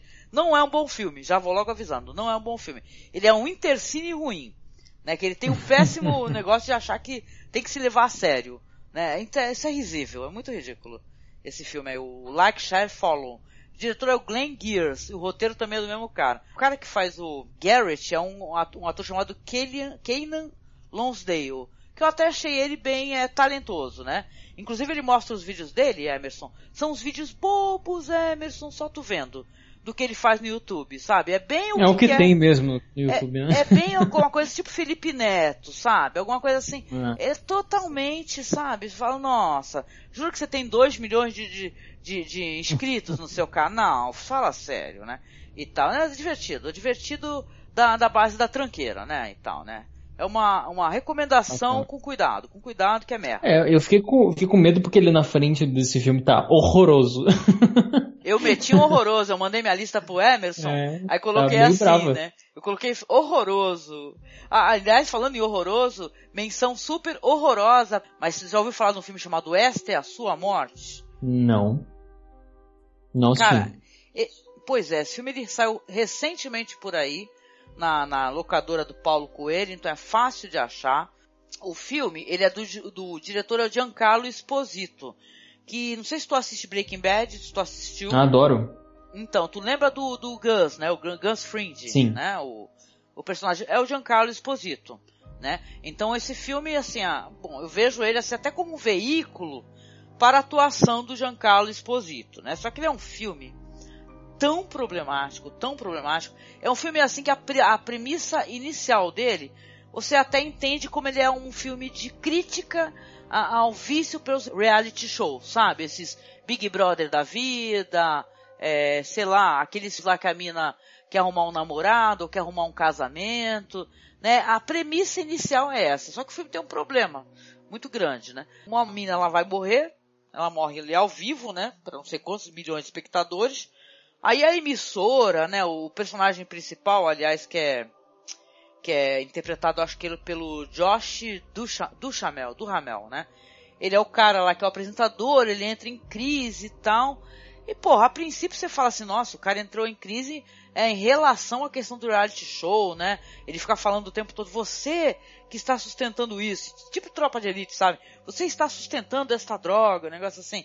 Só que, porra, o personagem dele toma outro uh, rumo dentro da história e a emissora, por algum motivo que é totalmente, é totalmente inverossímil, isso daí, a emissora consegue, é, através de um, de um pequeno, né, um detalhezinho mínimo ali, de falar assim, olha, o que, que a gente pode fazer? Será que a gente pode fazer é, um, um, um show, um reality show sobre suicídios? Só que a gente coloca ali uma questão que vai trazer a emoção do público, né? Por exemplo, a mulher ela vai se matar porque ela matou o marido é, que estava abusando da filha enterrou o marido. E ela quer se matar ao vivo por 300 mil reais. 300 mil reais não, né? Senão a pessoa não se mata. 300 mil dólares, né? E tal. E, e aí na verdade, as pessoas vão votar para, né, e tal, tem aquele lance da audiência, e na verdade se constrói ali várias maneiras de se suicidar e todas elas tendo alguma parada assim que é que é pro bem, entendeu? Vai pro bem de alguém. Ah, o cara vai se matar, mas é pelo bem da família. Ah, o cara vai se matar, mas é porque, sei lá, ele fez a coisa errada e queria se matar. Então, ele é um filme, gente, que é um puta gatilho total e com, completamente assustador, glamourizador do suicídio cara. É assustador como, como eles constroem uma história sobre suicídio, aonde ninguém, em nenhum momento, nem pessoal que é contra suicídio, eles, eles colocam essa questão, né? É um filme muito perigoso, inclusive. Eu lembro que na época, quando o pessoal falava lá de 13 razões, né? E de maneira muito justa, não é verdade, meu amigo? Não sei se tu viu essa polêmica, né? Sim, mas não assisti a série. Justamente por causa não, da. Né? Enfim. Dos gatilhos, é, né? Do que, eu, do que eu imaginei mesmo. Não, ou seja, mas é uma questão que eu, é, eu acho o problema a obra que ela faz a glamorização dessa espécie de coisa, né? Então é um filme horroroso, tenebroso, assim, que eu assisti e fiquei total e completamente é, chocada por ser um filme, assim, muito irresponsável nessa questão, ser um péssimo filme, já que ele tem um problema muito sério como os personagens, é, eles vão mudar de ideia de maneiras, sabe, estranhas, as ocorrências, sabe, são sem sentido né? E é um, era para ser um veículo para o Giancarlo Esposito, que é um grande ator, mas é um filme horroroso e tenebroso. Tenebroso. Tu sai do filme com a sensação de vazio e horror. Eu lembro que eu assisti com o Marcos e falei, nossa, a gente ficou até duas horas da manhã, né? Porque tava tarde vendo essa merda. De ódio, sabe quando você fica pra, querendo saber por, como é que vai terminar? É assim, né? É horroroso mesmo isso daí. Que pena. Uma merda. Hum, esse passo longe, é. então. Ó, tem um aqui que eu vou citar só de passagem também, porque não curti muito. Apesar de gostar da experiência, acho um filme bem. Uh, bem diferente, assim, pro lado ruim da coisa, sabe? Que é o Amores Canibais. Que é. Na verdade, eu tô citando porque é da diretora, a Anne Lily Amipur, que fez o A Garota ah. Sombria Caminha pela Noite, né? E ela vai fazer esse filme que foi lançado esse ano aqui no Brasil que é, é, a história de uma menina que se apaixona por um canibal, esse canibal é o Jason Momoa, tem o, o Jim Carrey fazendo um eremita. É um filme bem confuso, bem um humor bem contido, é, negro, estranho, sabe? Se passa no, no deserto, então ele tem uma coisa meio de faroeste, mas com um pouquinho de terror por causa dos canibais e um envolvimento completamente deturpado, uma coisa bem estranha. Pessoalmente, eu curti a experiência de ter assistido, apesar de saber que não é um filme bom. Entendeu? Eu acho um filme que tem muitos problemas. Não sabe para onde que vai, enfim, mas a experiência de se assistir, e eu acho que até era essa a intenção da diretora, então ela foi feliz nesse caso, né? É, era causar esse desconforto mesmo. Causou em mim e eu gostei bastante. Uh, e o Raw? Tu assistiu o Raw? O Raw. Já que você tá falando de diretoras? Ah, que interessante. O Raw. Eu acho que eu tive muita expectativa por esse filme. Não costumo ter, não gosto, eu sei que isso prejudica bastante a experiência, mas eu acho que eu tive muita, muita expectativa. Por conta das aquelas, aquelas uh, notícias, uh, muitas assim, sobre o extremismo dele, sabe? Então eu fui esperando um filme extremista, acabou vindo outra coisa, eu, tudo bem, vai vir outra coisa. Só que eu acho que o filme, ele, durante ali, o desenvolvimento, ele vai abraçando algumas coisas e ele não termina de, de falar sobre elas. Entendeu? Então eu acho assim, interessante o começo, por exemplo, como ele discute a, o carnívoro. Né?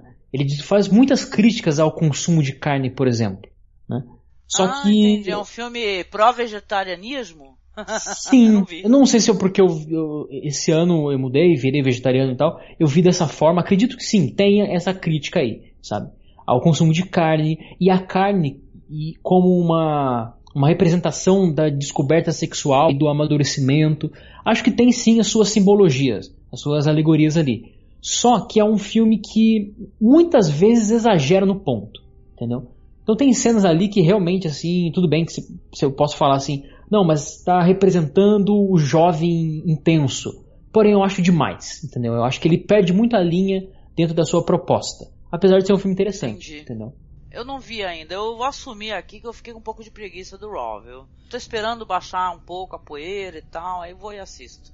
Né, e é. tal, mas é, eu, sei lá, sei lá, tá na, tá na lista de qualquer maneira, eu tenho uma lista gigante, para quem me conhece, né, e tal, então tá na lista aí para assistir, porque Afinal de contas, é, são filmes de diretoras, eu costumo, né, é, fazer questão de assistir porque vale a pena. De qualquer maneira vale a pena, porque a gente sabe quanto filmes ruins quem tem dos caras, né, e tal, quando tem um filme de uma diretora que não é legal, o pessoal já fica, Sim, é... Que é a minoria, né? É, a minoria, pouquíssimos filmes de diretora, né, e tal, né.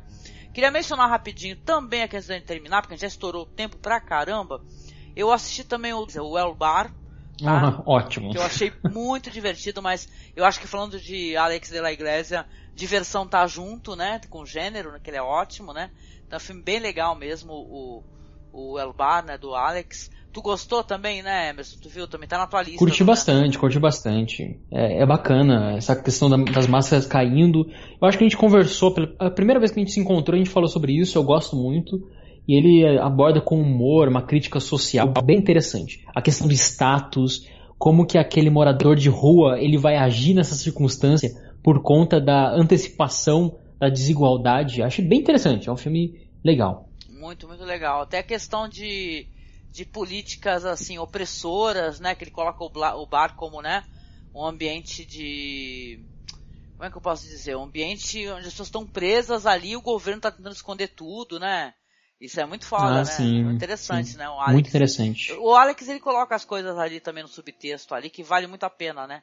Procurar. Né? Sempre. É um grande diretor, né? Eu acho. Um grande diretor. Sou louco fazer um podcast sobre ele, por sinal. Tá convidado. Nossa. Se você gosta do cara, ah, saiba por que, favor. saiba que a gente já tá com um podcast sobre a filmografia dele na, na pauta da gente uns quatro anos, entendeu? Então, a hora que tu achar, a gente começa a assistir, bora lá, bora lá fazer, né? Que bacana. Um podcast sobre sim. ele. Legal, legal. Anotado. E aquele The Void? The Void. Ah, né? The Void é Angélico. foda. Você gostou mais do que eu? Eu gostei bastante. Fiz um podcast. Chamei meus amigos, fãs de Lovecraft.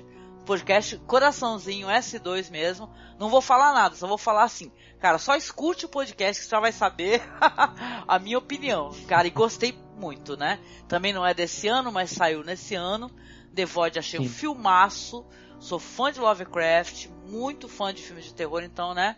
Eu gosto de filmes referenciais, né? Não tenho problema com filmes que tratam referências, contanto que eles é, ele as tratem bem, sabe? Bem. Ah, sim. Aqui acontece isso, inclusive. É, sim, sim. É, rapidamente aqui, porque a gente estava muito ansioso, né? Sei lá, pelo menos quem gosta muito de Olhos Famintos. Saiu aí o, o Olhos Famintos 3, né? O Jeepers Creepers 3 que foi uma coisa tenebrosa e horrorosa e ruim, péssimo. E depois eu não sabia a história do diretor também, não que isso conte fundamentalmente, né? Mas também o diretor é um cara muito problemático, também é um dos caras que foi, foi contado aí as paradas que ele fez, o cara que teve preso e tudo, né? E o cara aí continua produzindo filme, né? O, esse daí tu viu, Emerson, o Olhos Famintos 3? O Jeeper não vi.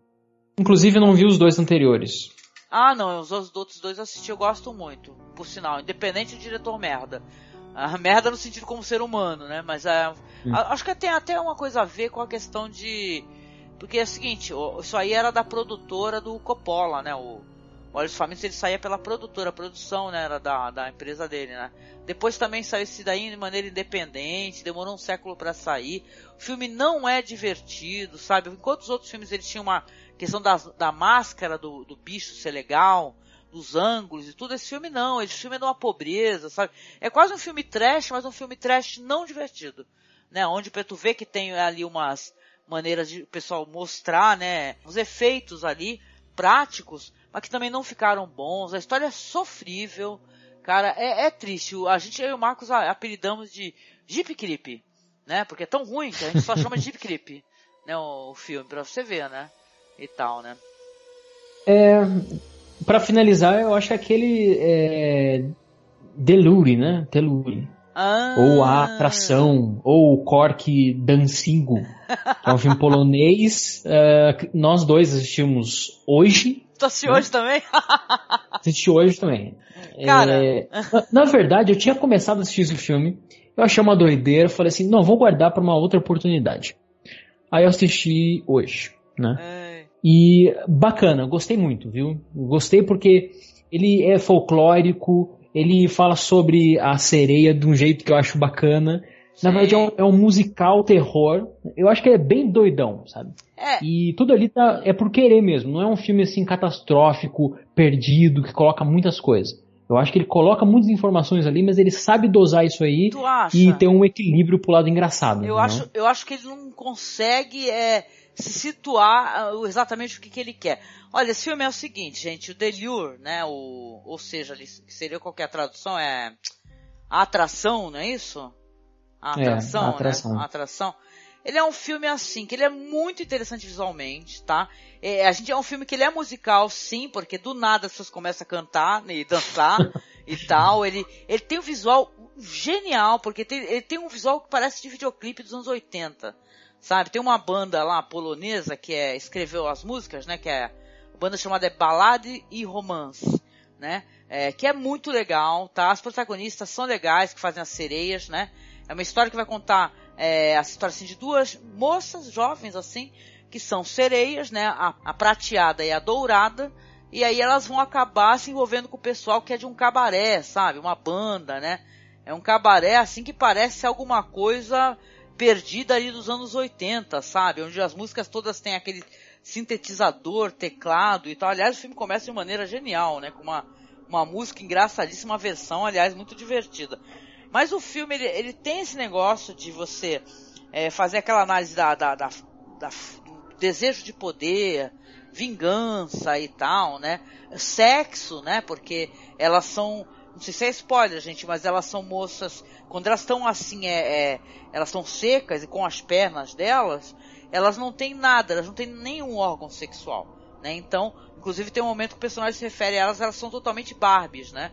É, a, logo lá abaixo, né, e tal, né? Claro que elas, quando elas estão ali com o rabo de peixe, ali tem um órgão sexual, né, e tal, isso é colocado no filme. Mas é um filme que, gente, eu, assim, só colocar no Facebook, assim, pra mim que foi maravilhoso. Ah, isso é maravilhoso. Ah, isso é maravilhoso. Cara, esse é um filme tanto. interessante, gente. Não sei se é um filme maravilhoso de uma diretora, tá? Que é o nome dela é.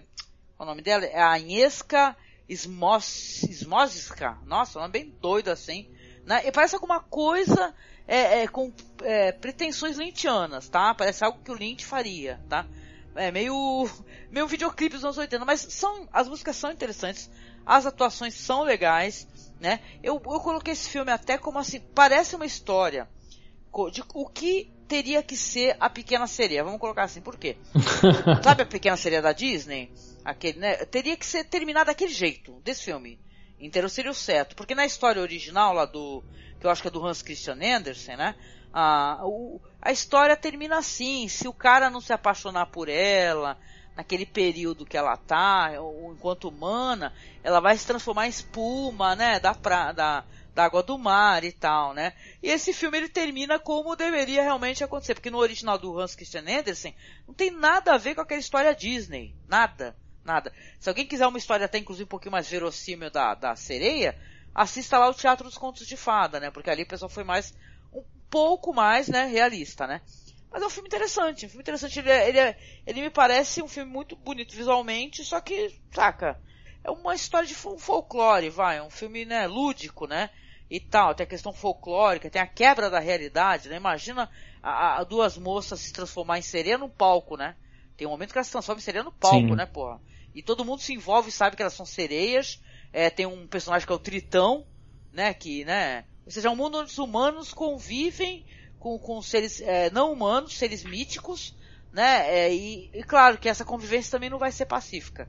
É um filme interessante, mas eu não sei se é um puta filme, meu Deus do céu. Não, não, não. Não, não, passa longe. É uma mistura de Pieles, aquele filme que saiu na Netflix, com um espanhol, né? Com alguns filmes do Xian Sono. Eu senti muito essa, essa vibe aí. Só que, claro, de uma maneira bem mais contida, assim.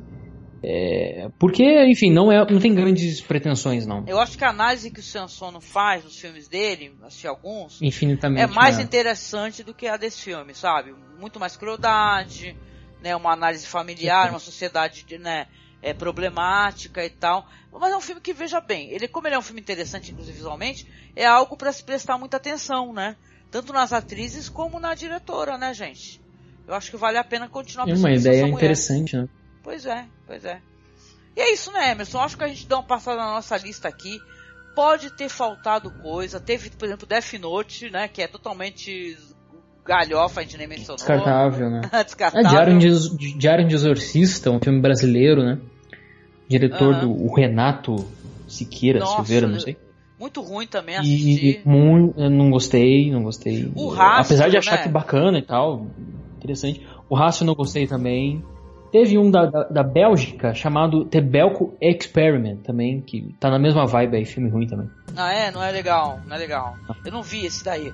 Mas rapidinho, só para justificar, a gente não falou muito de cinema brasileiro aqui por um único motivo. O que saiu de terror, seja de da Juliana Rojas, ou então da Gabriela Amaral de Almeida, não sei se já saiu, porra, tá saindo em festival, gente. Então, é claro, é, tanto como esses filmes aí, alguns estão com lançamento aí, é, mesmo eles sendo produzidos no ano anterior, então, quando data de 2017, os brasileiros a mesma coisa, gente. Cadê os filmes nacionais pra gente poder assistir de terror, entendeu? Que eu tô doida pra ver esse filme novo da Juliana Rojas. Eu quero muito ver o filme da Gabriela Amaral de Almeida, que é a diretora foda, tem uns curtas maravilhosos, sabe, Emerson? A gente até comentou Sim. sobre os curtas dela. Então, gente, né, a gente quer falar mais, porque os que eu tive acesso, o rastro não gostei também mesmo, assim. Ele tava. Parecia um filme super interessante, a premissa legal e tal. Eu vi é, entrevista do diretor. Só que, porra, né? Eu achei que, né? Também não foi interessante, não foi legal. E o Diário de Exorcista é qualquer bagulho, né, mano? Não sei comentário. e é isso, né, gente?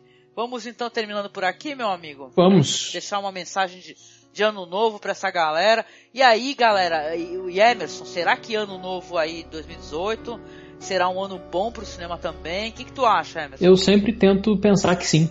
Né? Pro terror, não sei. Também a gente sempre fica com dúvida, mas tomara que sim, vamos lá. A gente vai estar assistindo aí sempre juntos. sim. Detalhe, hein, gente? Eu, eu e o Emerson aqui tem o sistema. O Alan não, o Alan, tu tá ouvindo beijo, mas tu é um furão. Porque a gente coloca no Twitter, a gente, a gente coloca a nossa arroba, tá? Eu sou arroba é, Angel Masmorra, o Emerson é arroba Crono do Acaso, né, Sim. Emerson, lá no Twitter. E a gente marca um ao outro e fala assim, o Emerson me pode ir lá no meu Twitter, você vai ver lá, me menções. O Emerson, ah, Angélica, saiu tal negócio. Interessante. E eu se pinto alguma coisa, eu também dou um toque. Olha aí, Emerson, dá uma olhada nesse. Então a gente fica compartilhando filmes interessantes até pra gente, pra gente possa ter essa, esse bate-papo no final do ano. Então vocês podem inclusive marcar Sim, gente. E viu? sábado é sagrado, né? sábado tem uma parada. Sábado aqui em casa é noite de assistir filme de terror. Então a gente sempre compartilha, inclusive nos sábados. Então não deixem de seguir a gente no nosso perfil lá no Twitter, tá? Visitar o blog do meu amigo Emerson, que ele escreve muitos textos legais. Ele é um cara muito ativo, né, Emerson? Tá sempre é, compartilhando, né, é, é, cinema com todo mundo. Faz um jabá aí pro povo aí que não conhece ainda direitinho. É, eu, eu, eu tento escrever bastante, né? E, enfim, o Cronologia do Acaso já existe há alguns anos aí, uns 5, 4, que eu escrevo e gravo podcast sobre cinema alternativo também. Principalmente filmes com viés humano, né? Então, a gente dá prioridade a essa, esse viés mais filosófico. E é isso, né, Angélica? Obrigado aí pela, pelo convite. É sempre uma, uma honra estar aqui. Uhum. Como é final de ano, a gente abre um pouco mais o coração. Sim. Eu estava lembrando hoje a primeira vez que a gente gravou juntos, né? Ah. Que foi perto também do, do, do final do ano. Uhum. E eu já falo para você que eu, eu curtia muito podcast, já conheço já há muito tempo. Acho que as ideias batem. O Cronologia do Acaso não seria nada sem vocês. Eu sempre disse isso, né? Ah, e apesar legal. da gente estar tá distante muitas vezes, a gente está muito perto, né? Então eu vejo o seu trabalho, você vê o meu, a gente se comunica, se fala, final de ano a gente grava e, e brinca da risada. Você é uma grande amiga, o Marcos também, todo mundo. Então muito obrigado, tá? Sempre uma honra. E beijo no coração, sempre. Obrigada, meu amigo. Eu também é uma honra, né, gente? A gente saber que a gente pode participar, nem que seja um pouquinho assim na, na questão cinéfila de alguém, né? É uma honra muito grande, meu amigo. É uma, fico feliz e você sabe, né, que você, que nem você falou, você tá longe, mas tá muito pertinho do coração, que é o que importa, né? Tá bem próximo ali. Você e muita gente boa que tá escutando a gente agora, você ouvinte. Eu coloquei no meu Instagram, quando que eu ia gravar esse podcast, muita gente foi lá e respondeu, Quer ver? Deixa eu só mencionar esse pessoal maravilhoso aqui, que o pessoal é muito fofo. O pessoal usa umas arrobas bem malucas, aí eu não vou saber os, nomes direito. Mas eu quero só deixar um super beijo aqui para o pessoal que comentou na minha publicação. O Diogo Scooby, né, o Diogão, que é lá do Cachorro Solitário. Ele falou sobre o Creep 2, o Mother e It. O Will, que é o, acho que é do Will lá do podcast, ele falou sobre Corra, o Fragmentado. E teve muita gente que curtiu e também comentou lá. Então, gente, beijo para todos vocês, beijo para quem gosta de cinema, independente de gênero, sabe? Porque você é foda. Porque tem muita gente que eu conheço, eu vou sempre bater na mesma tecla, que fica com frescura de gênero. Não assiste terror, não assiste faroeste, não assiste o sci-fi. Então, gente, tem obra foda em todos os gêneros. Basta você procurar tá? A gente está falando de terror aqui, mas a gente vai passar o ano, né? E como a gente fez aqui também no nosso blog, no nosso podcast, falando de cinema de tudo quanto é gênero, né? Então, seja muito bem-vindo, caso seja o primeiro podcast. Não deixe de nos apoiar se você puder. Realmente o seu apoio ele faz com que o nosso projeto ele continue, ele prossiga, tá? Então, clique aí no link do Padrim e nos ajude doando qualquer valor pra gente, nos apoiando mensalmente. Siga o nosso perfil lá no Twitter, que é arroba masmorra e a nossa página do Facebook. Dê o seu curtir, porque eu ando muito, muito borocochô com o curtir da página lá, que tá muito pouquinho, gente. Vão lá dar essa força pra gente, valorizar o nosso trabalho. É, acesse lá, é facebook.com barra cinemasmorra. E é isso, Emerson. Feliz 2018 para todo mundo. Muita força aí, gente, que as coisas vão melhorar. É, sejam, né, é, pesquisem política, pesquisem os políticos, é, acessem as polêmicas e, cara, a gente precisa fazer um Brasil melhor, né, cara? Estamos precisando, né? Então vamos lá, a luta, né, gente? Sim, e Copa do Mundo que vai ao inferno. Foda-se a Copa do Mundo. Sim, a gente tem mesmo é que ir atrás de melhorar e tentar resolver, se não, pelo menos, né, se politizar para buscar até um país um pouco melhor, gente, né? É isso, né? O cinema tá aí para isso, para ajudar nisso. Então, beijinho e até o próximo podcast. Isso aí, tchau, todo mundo, feliz 2018 e vamos nessa, vamos fazer uns cultos aí, né? Fazer uns rituais. vamos fazer um ritual agora. Światło, dźwięki, panie i panowie,